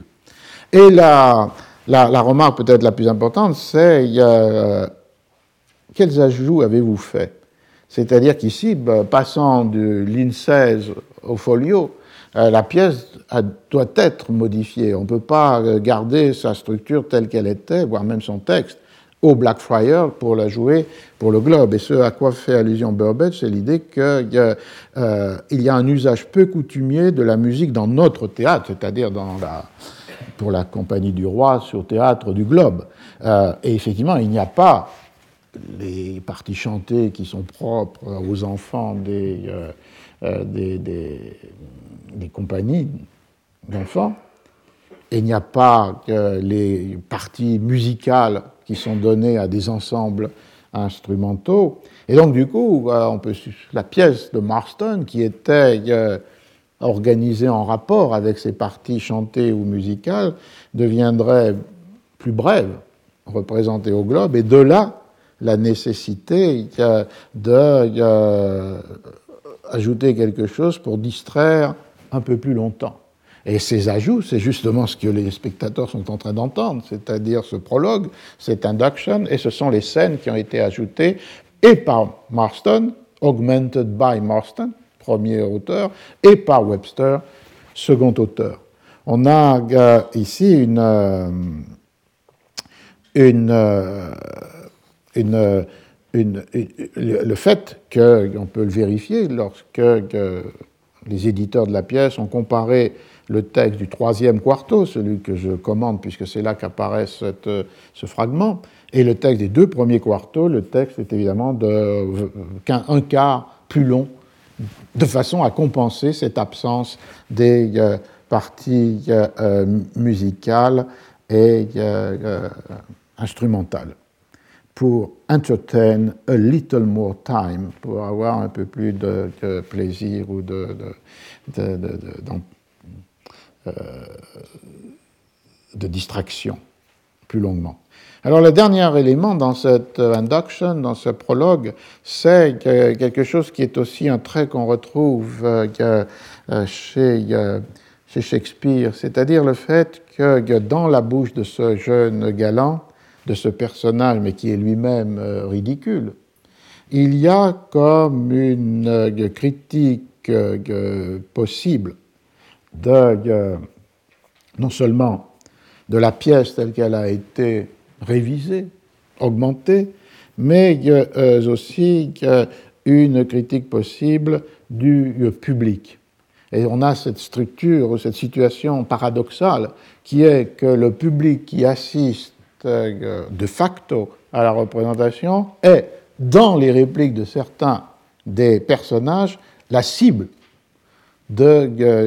de, et donc du coup d'une dépréciation ou d'une disqualification. Euh, la fin de, euh, de cela et de la, du passage est, la, celui-ci parce que le, cousin qui accompagne le jeune galant euh, euh, a cette, cette euh, remarque sur le,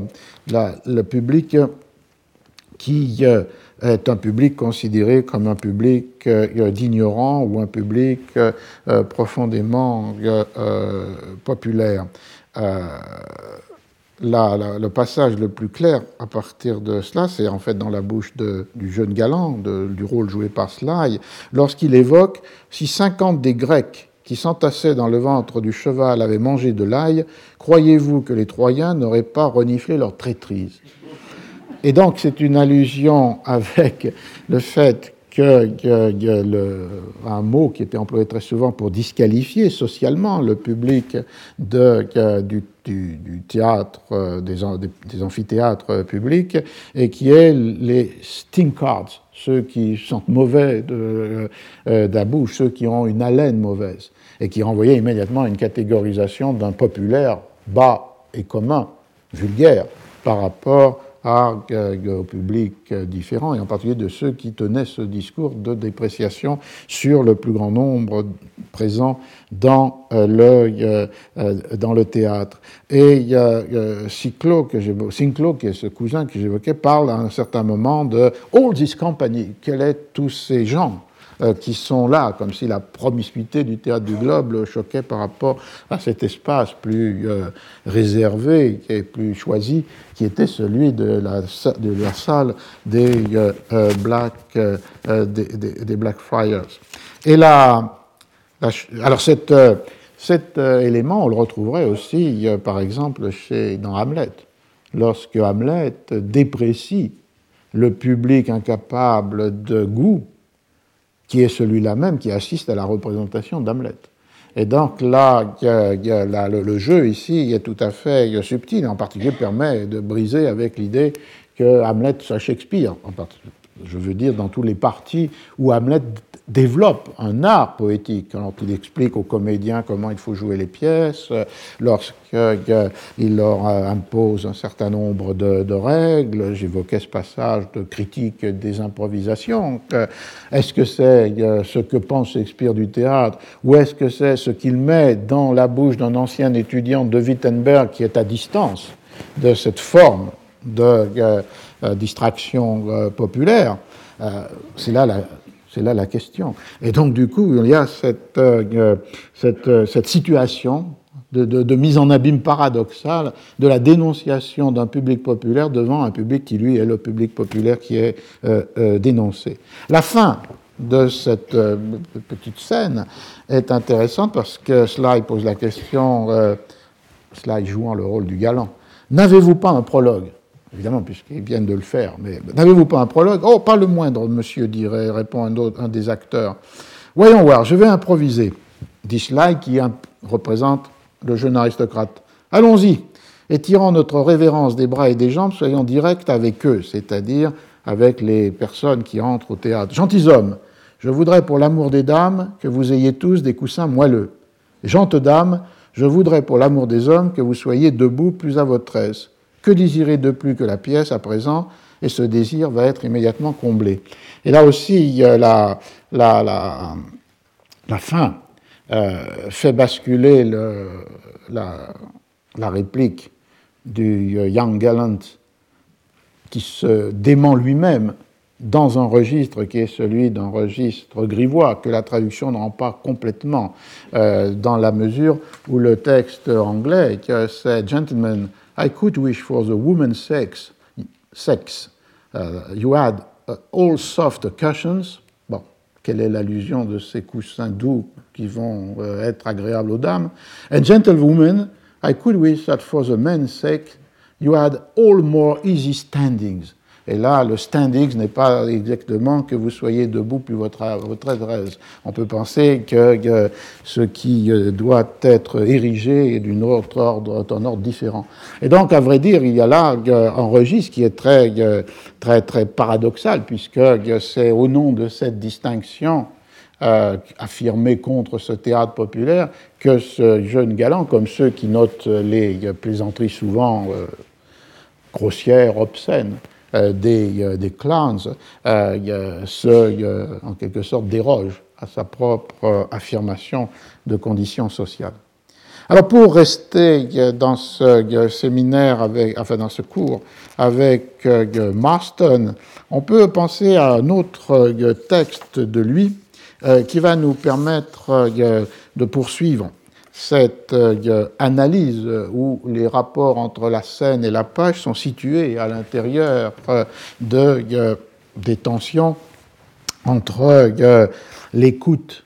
et la lecture, ou entre le populaire et le, distingué, ce qui dans la langue espagnole siècle d'or serait la distinction entre el discreto ou lo discreto, ce qui est de l'ordre du jugement éclairé, lettré, érudit, et le vulgo, c'est-à-dire ce qui relève de l'immédiate euh, du populaire. Alors, dans cet autre texte, c'est aussi un, avis au, lecteur euh, qui est euh, est donné dans une autre pièce publiée deux ans plus tard, en 1606, qui s'appelle The Parasite Taster or the Faune, le faux parasite ou euh, le faune. Et euh, je peux lire le, passage dont euh, il est question ici. C'est une pièce qui n'est pas reprise dans le volume de la Pléiade du théâtre élisabétain. Si quelqu'un venait à demander pourquoi je fais imprimer une comédie qui ne vit guère que par la voix de lecteur, whose life rests much in the actor's voice, faites-lui savoir que c'est parce que la publication en est inévitable, que les choses soient claires et qu'on ne m'en tienne pas rigueur, je suis moi-même l'éditeur de mon propre ouvrage. Donc on euh, revient euh, ici sur euh, l'idée de l'absolue nécessité de publier soi-même pour ne pas être publié par les autres. Ce qui est une figure rhétorique proprement exagérée, puisque, comme je le disais, selon David Scott Castan, seulement 20% des pièces ont eu une édition imprimée, et selon euh, Brooks, dans un autre, un autre livre, 36%. Donc, il y a c'est un thème que j'ai abordé dans un autre lieu, un immense continent perdu des pièces de théâtre du temps euh, élisabétain et des premiers Stuarts, qui par certains aspects pourraient être euh, imaginés ou comparés avec le continent perdu des œuvres de l'Antiquité qui n'ont jamais été copiées au, Moyen Âge et qui sont donc perdues euh, ou bien copiées à Bagdad. Euh, et qui sont donc perdus à jamais. Donc il y a sûrement une, exagération dans cette idée euh, that it cannot avoid publishing. C'est aussi une façon pour le, dramaturge de se donner une grande importance, puisque même sachant sans doute cet immense continent de pièces qui sont, ne seront jamais publiées, dire que la sienne serait nécessairement publiée est une façon de auto-célébration. Ensuite, le, euh, le, texte continue et nous permet de, de, voir comment, de nouveau, Marston va manier une sorte de métaphore qui met en jeu la vie et euh, l'absence de vie. Lecteur, sache que j'ai moi-même parcouru l'exemplaire que tu as sous les yeux, afin de remédier aux insuffisances de la précédente édition qui était fautive. Cela dit, on m'a tant bousculé que quelques erreurs s'y sont glissées tout de même. Je compte sur ton discernement pour y remédier. Les comédies sont composées pour être déclamées, non pour être lues. La vie de ces ouvrages, je te le rappelle, consiste dans l'action. The life of these things consists in action. Et euh, on a euh, ici cette, euh, une deuxième édition en la même année, 1606, de la pièce et qui, sur sa page de titre, indiquait que corriger des nombreuses fautes qui s'étaient glissées dans la première édition en raison de l'absence de l'auteur. Sur la page de titre, on trouve ça. Donc, uh, and now corrected of many faults, which by the reason of the author's absence were let slip in the first edition. Donc, dans cette euh, seconde édition, il y a à la fois une nouveauté, une innovation, qui est que l'auteur a perused the copy, il a euh, lu euh, avec précision euh, l'exemplaire imprimé de façon à corriger ces erreurs qui, de nouveau, sont imputées évidemment à l'atelier typographique, à l'absence de l'auteur qui n'a pas pu contrôler la publication, et qui ajoute ce motif je compte sur ton discernement pour y remédier en s'adressant au lecteur. Le mot ici, euh, thy discretion may amend. Et c'est un, petit point dans l'histoire de, l'édition au XVIe, XVIIe siècle, les dispositifs de la correction. Et l'on voit qu'on euh, en a plusieurs, euh, certains qui, sont inscrits dans le livre lui-même lorsque l'errata est euh, publié dans la même composition typographique. On ne revient pas sur les fautes, mais on les indique en proposant au lecteur de substituer une leçon correcte à la version euh, erronée. On a un deuxième cas lorsque des feuillets volants sont introduits dans chacun des exemplaires. On a une troisième situation lorsque quelqu'un, correcteur ou auteur, corrige à la main tous les exemplaires du tirage de l'édition. Et puis, il y a ce cas que Marston mobilise ici et qu'on trouve dans de euh, nombreux exemples de, en Angleterre. Il y avait un article de James Bean dans la, les euh, Papers of the Bibliographical Society, euh, the Library, qui montrait que très souvent, il y a comme une délégation au jugement du lecteur de la correction elle-même. Et ici, discretion, de la discretion, le discernement du lecteur va euh, produire la euh, correction. Ce qui reste commun entre les deux éditions, le premier texte que j'ai lu et puis le second qui appartient à cette édition corrigée, c'est que le jeu que Marston introduit cette fois-ci non plus sur l'âme et le corps, mais sur la vie. Et le, on voit que le mot de, de life est euh, présent dans, le premier, dans la première édition, Whose life rests in much in the actor's voice, la vie est dans la voix des acteurs, ou bien dans, euh, l'édition euh, corrigée, le texte étant la vie de ces choses réside dans l'action. Donc, on a l'idée de la localisation dans la profération de la parole et dans le mouvement scénique de ce qui est la vie, l'équivalent ici de ce qu'il emploie comme âme dans euh, l'autre texte, et l'opposition étant qu'effectivement l'édition imprimée est privée de cette euh, vie. Elle est caractérisée par l'absence de, euh, de, vie. Et c'est donc à travers ces jeux métaphoriques de l'âme et du corps, de la vie et de l'inertie, qu'on peut construire cette représentation de l'opposition entre la scène et la page, et qui pourtant est une opposition qui est euh, surmontée, puisque nous disposons d'éditions imprimées des pièces de théâtre. Alors pour euh, poursuivre, je voudrais évoquer deux autres raisons de la publication euh, imprimée, et qui ne serait plus liée à cette idée de devancer une publication piratée, avec la déploration de la perte qu'entraîne ce geste pourtant nécessaire, mais qui ont à voir avec les conditions même de la représentation ou qui ont à voir avec euh, la, durée de la représentation. Alors les, conditions même de la euh, représentation on trouverait un exemple spectaculaire de cela dans euh, un texte de John Webster et qui est un avis au euh, lecteur pour une de ses pièces qui s'appelle euh, The White Devil, le diable, le démon blanc. C'est une pièce de 1612 texte que j'avais évoqué euh, déjà au premier cours, mais qui mérite une analyse beaucoup plus euh, précise, et pas seulement pour ce passage. Alors, il s'adresse au lecteur, to the reader. En publiant cette tragédie, je ne fais que me mettre au défi de prendre cette liberté, comme d'autres l'ont fait avant moi. Non que je cherche des éloges, car nos aec novimus esse nihil. On sait que ces choses ne sont rien.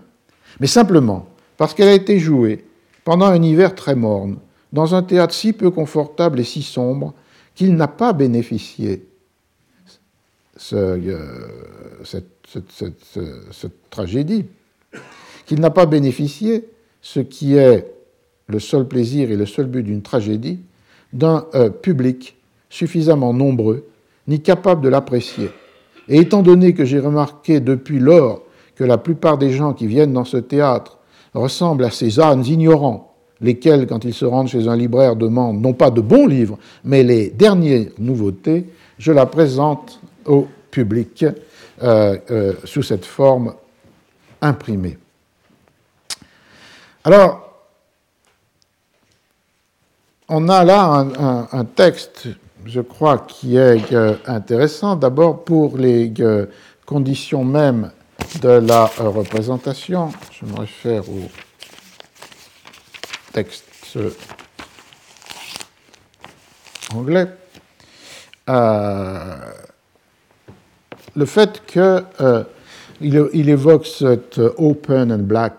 theater, qu'il évoque le dull the time of winter, donc on voit bien là, les effets sur cet espace ouvert, ce grand espace ouvert euh, euh, d'un climat qui n'est pas toujours clément à Londres. Donc euh, le théâtre ouvert à tout vent, un théâtre qui, malgré l'heure de la représentation, était plongé dans une certaine obscurité. Il y a des conditions de, l'écoute qui étaient loin d'être parfaites. Et de là,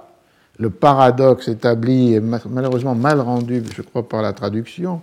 euh, c'est le fait que le véritable auditoire, et le, terme employé par Webster est auditory, qui a été traduit par public. Mais je crois qu'il faudrait mieux garder auditoire, parce que son paradoxe est de considérer que le véritable auditoire de la pièce va être constitué par le public de ses lecteurs. Et que donc là, la, le full and understanding auditory est paradoxalement des gens qui ne vont pas écouter, sinon écouter avec leurs yeux, le, euh, le texte dans une euh, euh, nouvelle forme qui va rendre justice plus, plus, plus adéquatement au texte lui-même. Et vous voyez apparaître aussi ce thème de la dépréciation des, euh, des spectateurs, en particulier des, euh, tous ces masses des spectateurs des Grand Leagues, de ceux qui sont debout euh, sur, le, sur le yard, et il les compare là encore avec ceux qui rentrent dans les, les, librairies et qui veulent not, non pas des good books, but new books, qui sont attirés seulement par la, par la nouveauté. Et dans la suite du texte poursuit cette dépréciation du euh, plus nombreux public, désigné comme une uncapable multitude, une multitude euh, incapable, dont euh, l'absence de jugement est capable d'empoisonner, to poison, ce qu'il qualifierait comme the most sententious tragedy, la, tragédie la plus savante. C'est ainsi que ça a été, que, c'est traduit ici. Si, l'on s'avisait de présenter devant un pareil auditoire la tragédie la plus savante qui ait jamais été écrite, en respectant toutes les règles, comme la noblesse du style, la gravité des personnages, en l'enrichissant avec un cœur admirable, en faisant de la mort une réalité vivante, chez un messager plein de fougue et de conviction, même après un moment euh, si divin, le souffle d'une multitude ignorante est capable de l'empoisonner de sorte qu'avant de la jouer, l'auteur doit se résoudre à jouer à chaque scène euh, ce mot euh, d'Horace, et bien un fragment de citation en euh, latin. On voit donc le même mécanisme de dépréciation du public, avec d'ailleurs la, la même allusion presque physique à the breath, le souffle et les mauvaise haleine de, euh, de, Webster dans un autre texte qu'il a écrit, celui qu'on a commenté préalablement, euh, sont là euh, présentes. Et quelle est la, cette incapacité du plus grand nombre face à au plus sententious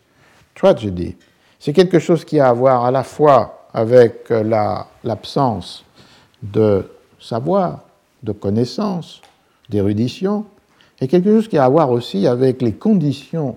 même de la représentation qui rendent difficile l'écoute des vers du dramaturge. Parce que le mot The Most Sententious Tragedy a été traduit comme la tragédie la plus savante, c'est acceptable, mais le sens est beaucoup plus précis. Sententious vient du latin sententia, c'est-à-dire les sentences, c'est-à-dire les lieux communs, mais dans le sens du sublime du lieu commun parce que universel. Et ce, ce, que le lecteur va pouvoir saisir et percevoir, c'est comment dans cette tragédie qui raconte une intrigue, une histoire, sont présents des euh, vers qui sont autant de sententiae, de sentences, de maximes, de lieux communs universels, qui peuvent, à l'écoute, surtout dans ce théâtre ouvert euh, à, tout vent, ne pas être euh, perçus, et qui, d'autre part, peuvent dépasser les capacités euh, faibles de jugement de cette incapable multitude. Et donc la, première exigence du texte de théâtre, lorsqu'il est pensé dans cette perspective, c'est sa construction à partir d'un modèle rhétorique où l'essentiel, c'est le rapport entre le particulier et l'universel. Le particulier, c'est celui de l'histoire qui est montrée sur la scène, et l'universel, c'est celui des euh, sentences sublimes que l'histoire illustre, soit parce que ce qui advient dans l'histoire est une exemplification d'une morale universelle, soit parce que d'une situation particulière, narrée, déplorée par un personnage, est tirée une morale universelle. Et ce jeu euh, qui, dans la rhétorique ancienne, s'appelle entre la thèse et l'antithèse, c'est pas la contradiction, c'est euh, le, fait qu'il y a une articulation permanente entre le registre du particulier du plot, de l'intrigue, et le registre de l'universel des sentences. On voit donc qu'en écrivant Sententious Tragedy, euh, Webster implique beaucoup plus que l'idée, ou seule l'idée, d'une tragédie savante. Il implique l'idée de cette structure même de l'écriture, mais qu'on retrouverait aussi dans le théâtre français. Corneille est entièrement, largement fondé sur cette euh, articulation dans les tragédies entre une narration dramatique d'un événement ou d'une histoire particulière, et d'autre part, euh, les fameux vers qui pouvaient se graver dans les mémoires et qui sont ceux des maximes universelles euh, qui euh, sont illustrées ou qui sont déduites des euh, conduites particulières des personnages. Et on voit du coup, on comprend du coup comment Webster, qui écrit forcément pour le théâtre, si vous êtes dramaturge, en fait, a comme auditeur idéal, implicite, un lecteur. On le voit par euh, le fait aussi qui, dans les éditions imprimées, sont frappants, d'une part, une abondance de citations latines non traduites, mais qui peuvent aussi se rencontrer dans les textes, mais qui se rencontrent dans les euh, préliminaires encore plus, comme s'il y avait là une connivence entre le lecteur lettré qui va reconnaître la citation, l'auteur et l'œuvre euh, sans qu'on ait à donner quelque référence que ce soit, et parfois même des citations latines qui sont tronquées, comme si le lecteur suppléait par sa connaissance aux fragments qui n'ont pas été euh, euh, donnés. Et d'autre part, il y a un autre trait qui caractérise cette euh, vision poétique du texte de théâtre, c'est-à-dire de élever le texte de théâtre du bas statut du théâtre au statut élevé de la poésie, et qui suppose, dans ce cas-là, la publication imprimée, adressée à un lecteur qui est souvent qualifié de judicious, qui a du jugement, qui sait juger, c'est le fait que dans les éditions des pièces de ces dramaturges, on a euh, ce que l'on appelle continuous printing, c'est-à-dire le fait que les vers sont distribués sur la page comme dans le cas d'un poème, même si un vers correspond à deux répliques si un personnage euh, dit le début et qu'un autre dit la fin. Euh, dans une présentation différente, on a des décrochages. Dans la présentation du continuous printing qui tente à assimiler typographiquement la pièce au poème, il y a la régularité de la distribution euh, typographique par la régularité des vers, même s'ils correspondent à des répliques différentes. De là, on a euh, une, une, attention à euh, cette euh, idée que la, la lecture rend justice à ce qui est la composition même du texte, et que le lecteur est celui qui saura lire le poème là où d'autres n'assistent, n'écoutent, ne voient que the play, que la pièce. Euh, cette, euh, cette, analyse du, euh, du, du, de ce texte du White Devil, du démon blanc de Webster, peut, a comme conséquence un double partage. Il y a d'abord un premier partage qui est le partage entre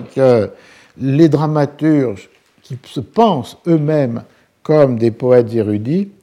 et d'autre part les dramaturges qui sont des compagniemen, qui écrivent pour euh, la troupe, pour la scène, pour l'oralité. Les premiers s'inscrivent dans une durée différente, qui est celle de, euh, de la gloire, et de l'éternité. Les seconds s'inscrivent dans la durée euh, nerveuse et chaotique des euh, demandes des troupes pour les représentations euh, quotidiennes. Alors, Webster, qui évidemment se rend lui-même dans la première des catégories, le manifeste à travers une petite histoire. À ceux qui se plaignent que j'ai mis du temps à finir cette tragédie, je confesse que je n'écris pas avec une plume d'oie à deux ailes et que s'ils tiennent absolument à voir là un défaut, je leur répondrai comme Euripide à Alcestide, un auteur de tragédie, objectant qu'Euripide n'avait composé que trois vers en trois jours, alors que lui, Alcestide, en avait écrit 300. Celui-là se vit répondre par Euripide Tu dis vrai, mais voici quelle est la différence entre nous. Les tiens ne seront lus que pendant trois jours, alors que les miens le seront pendant trois générations.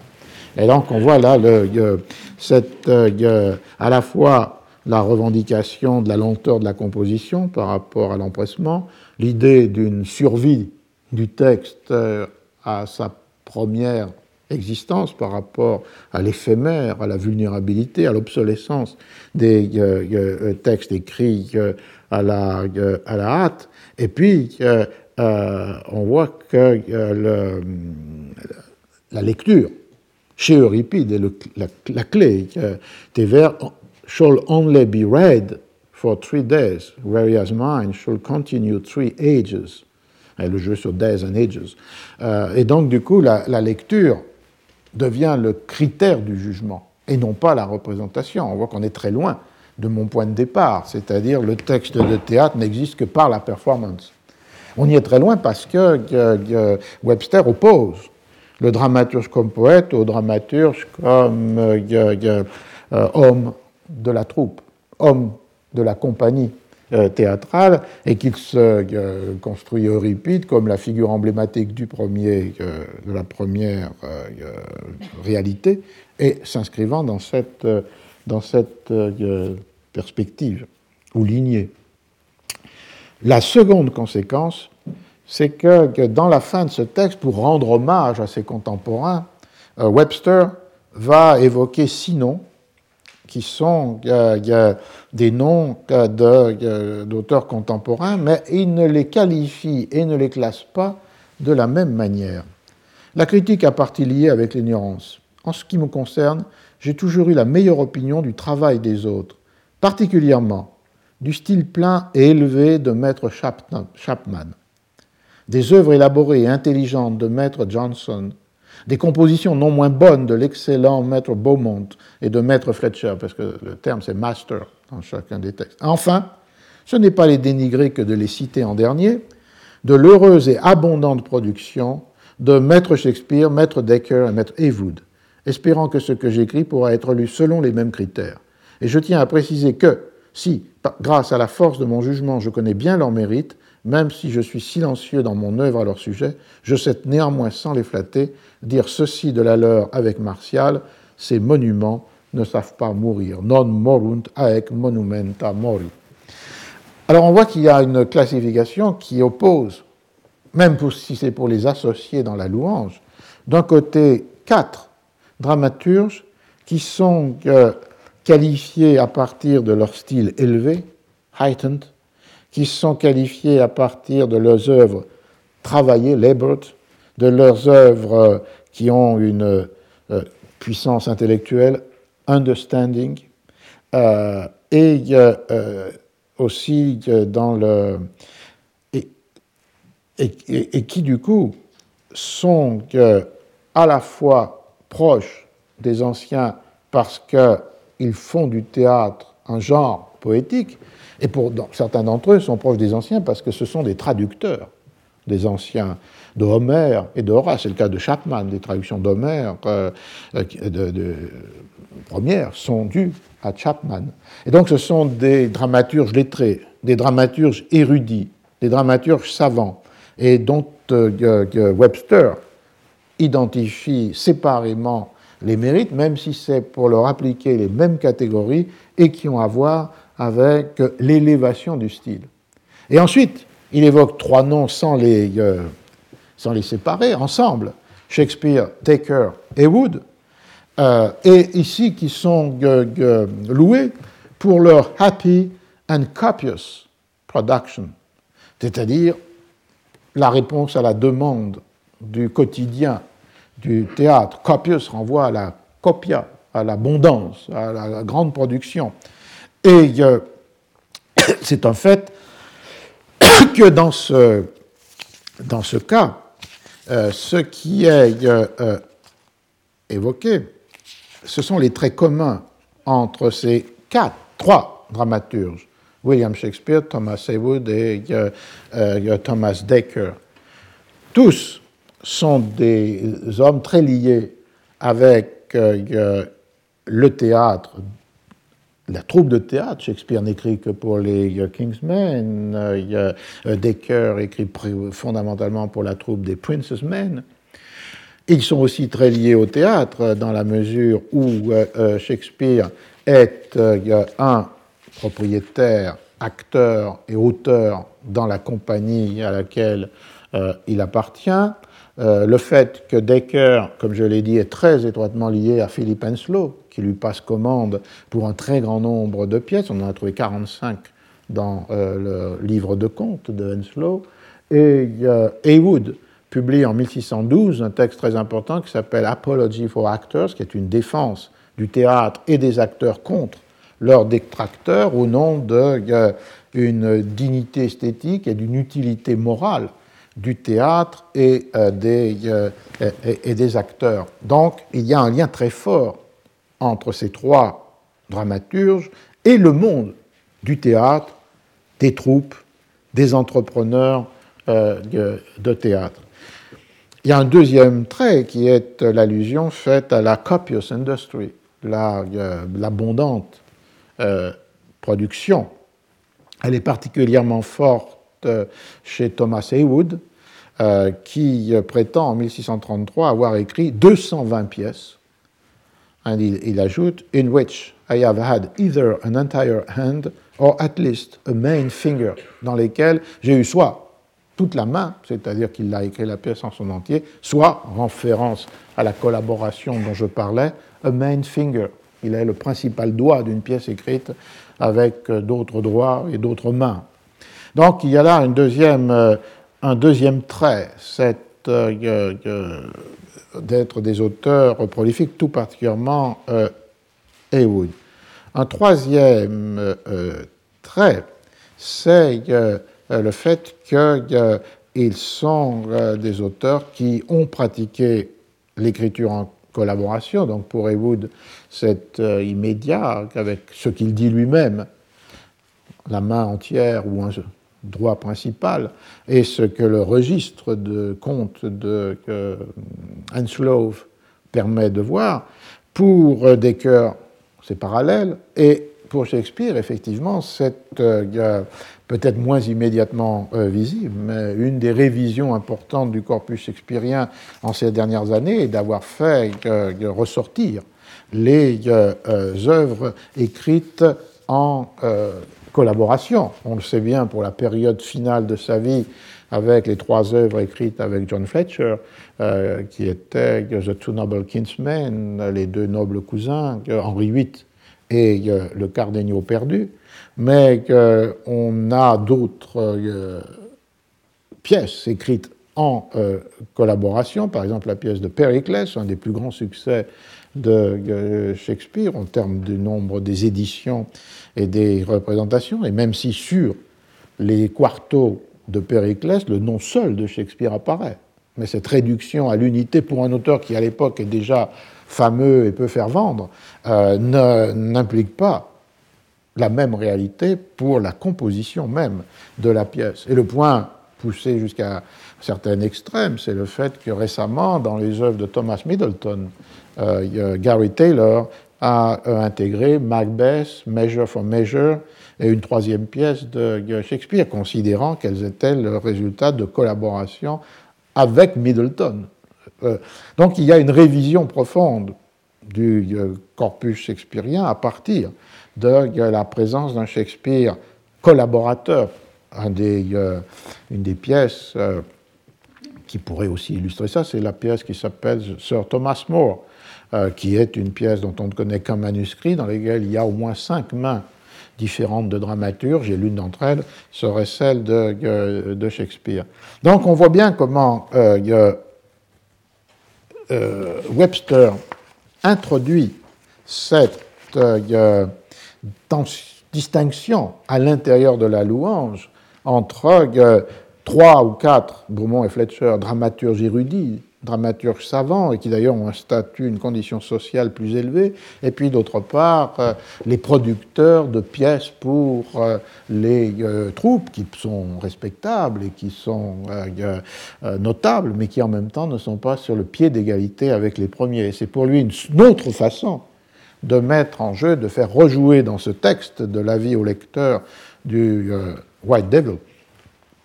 l'opposition entre le poème et euh,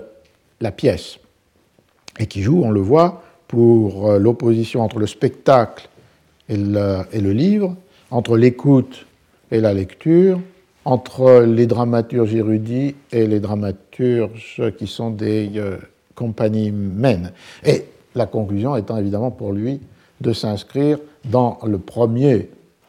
groupe de ce paradigme ou de cette série d'oppositions. Euh, il publie son texte, il le destine à la lecture et il voudra être considéré comme euh, Euripide voulait l'être. Euh, son texte qui survivrait durant three ages et non pas seulement three days. Alors le dernier texte, très rapidement, pour terminer aujourd'hui,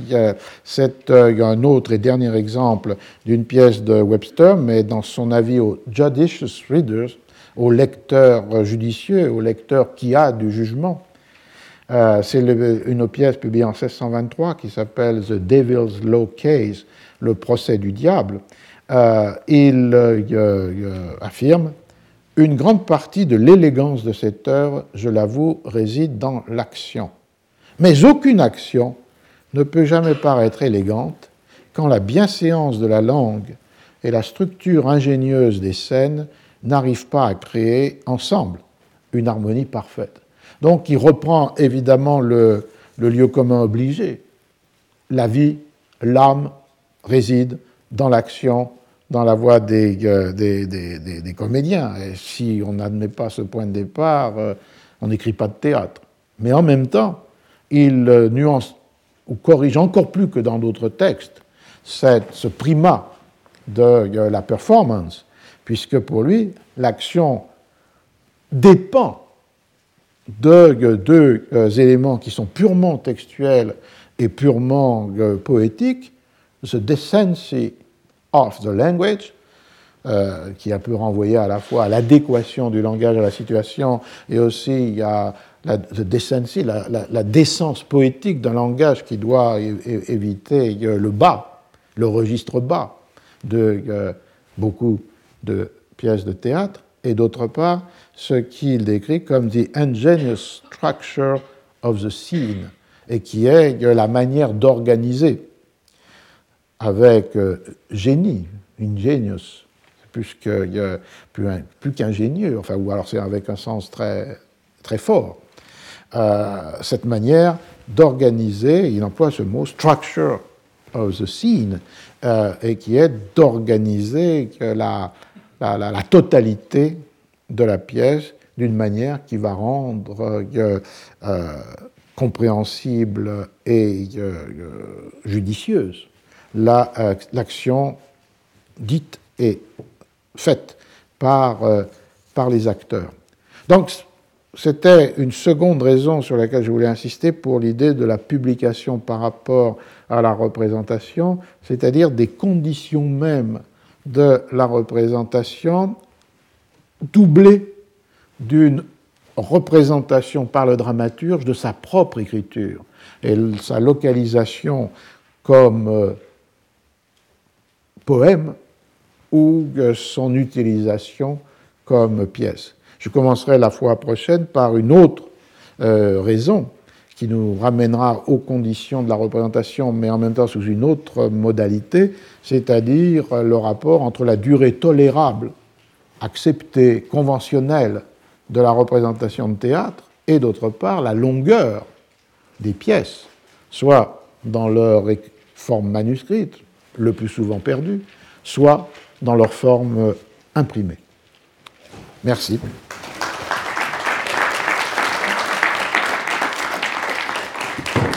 Retrouvez tous les contenus du Collège de France sur www.colège-2-france.fr.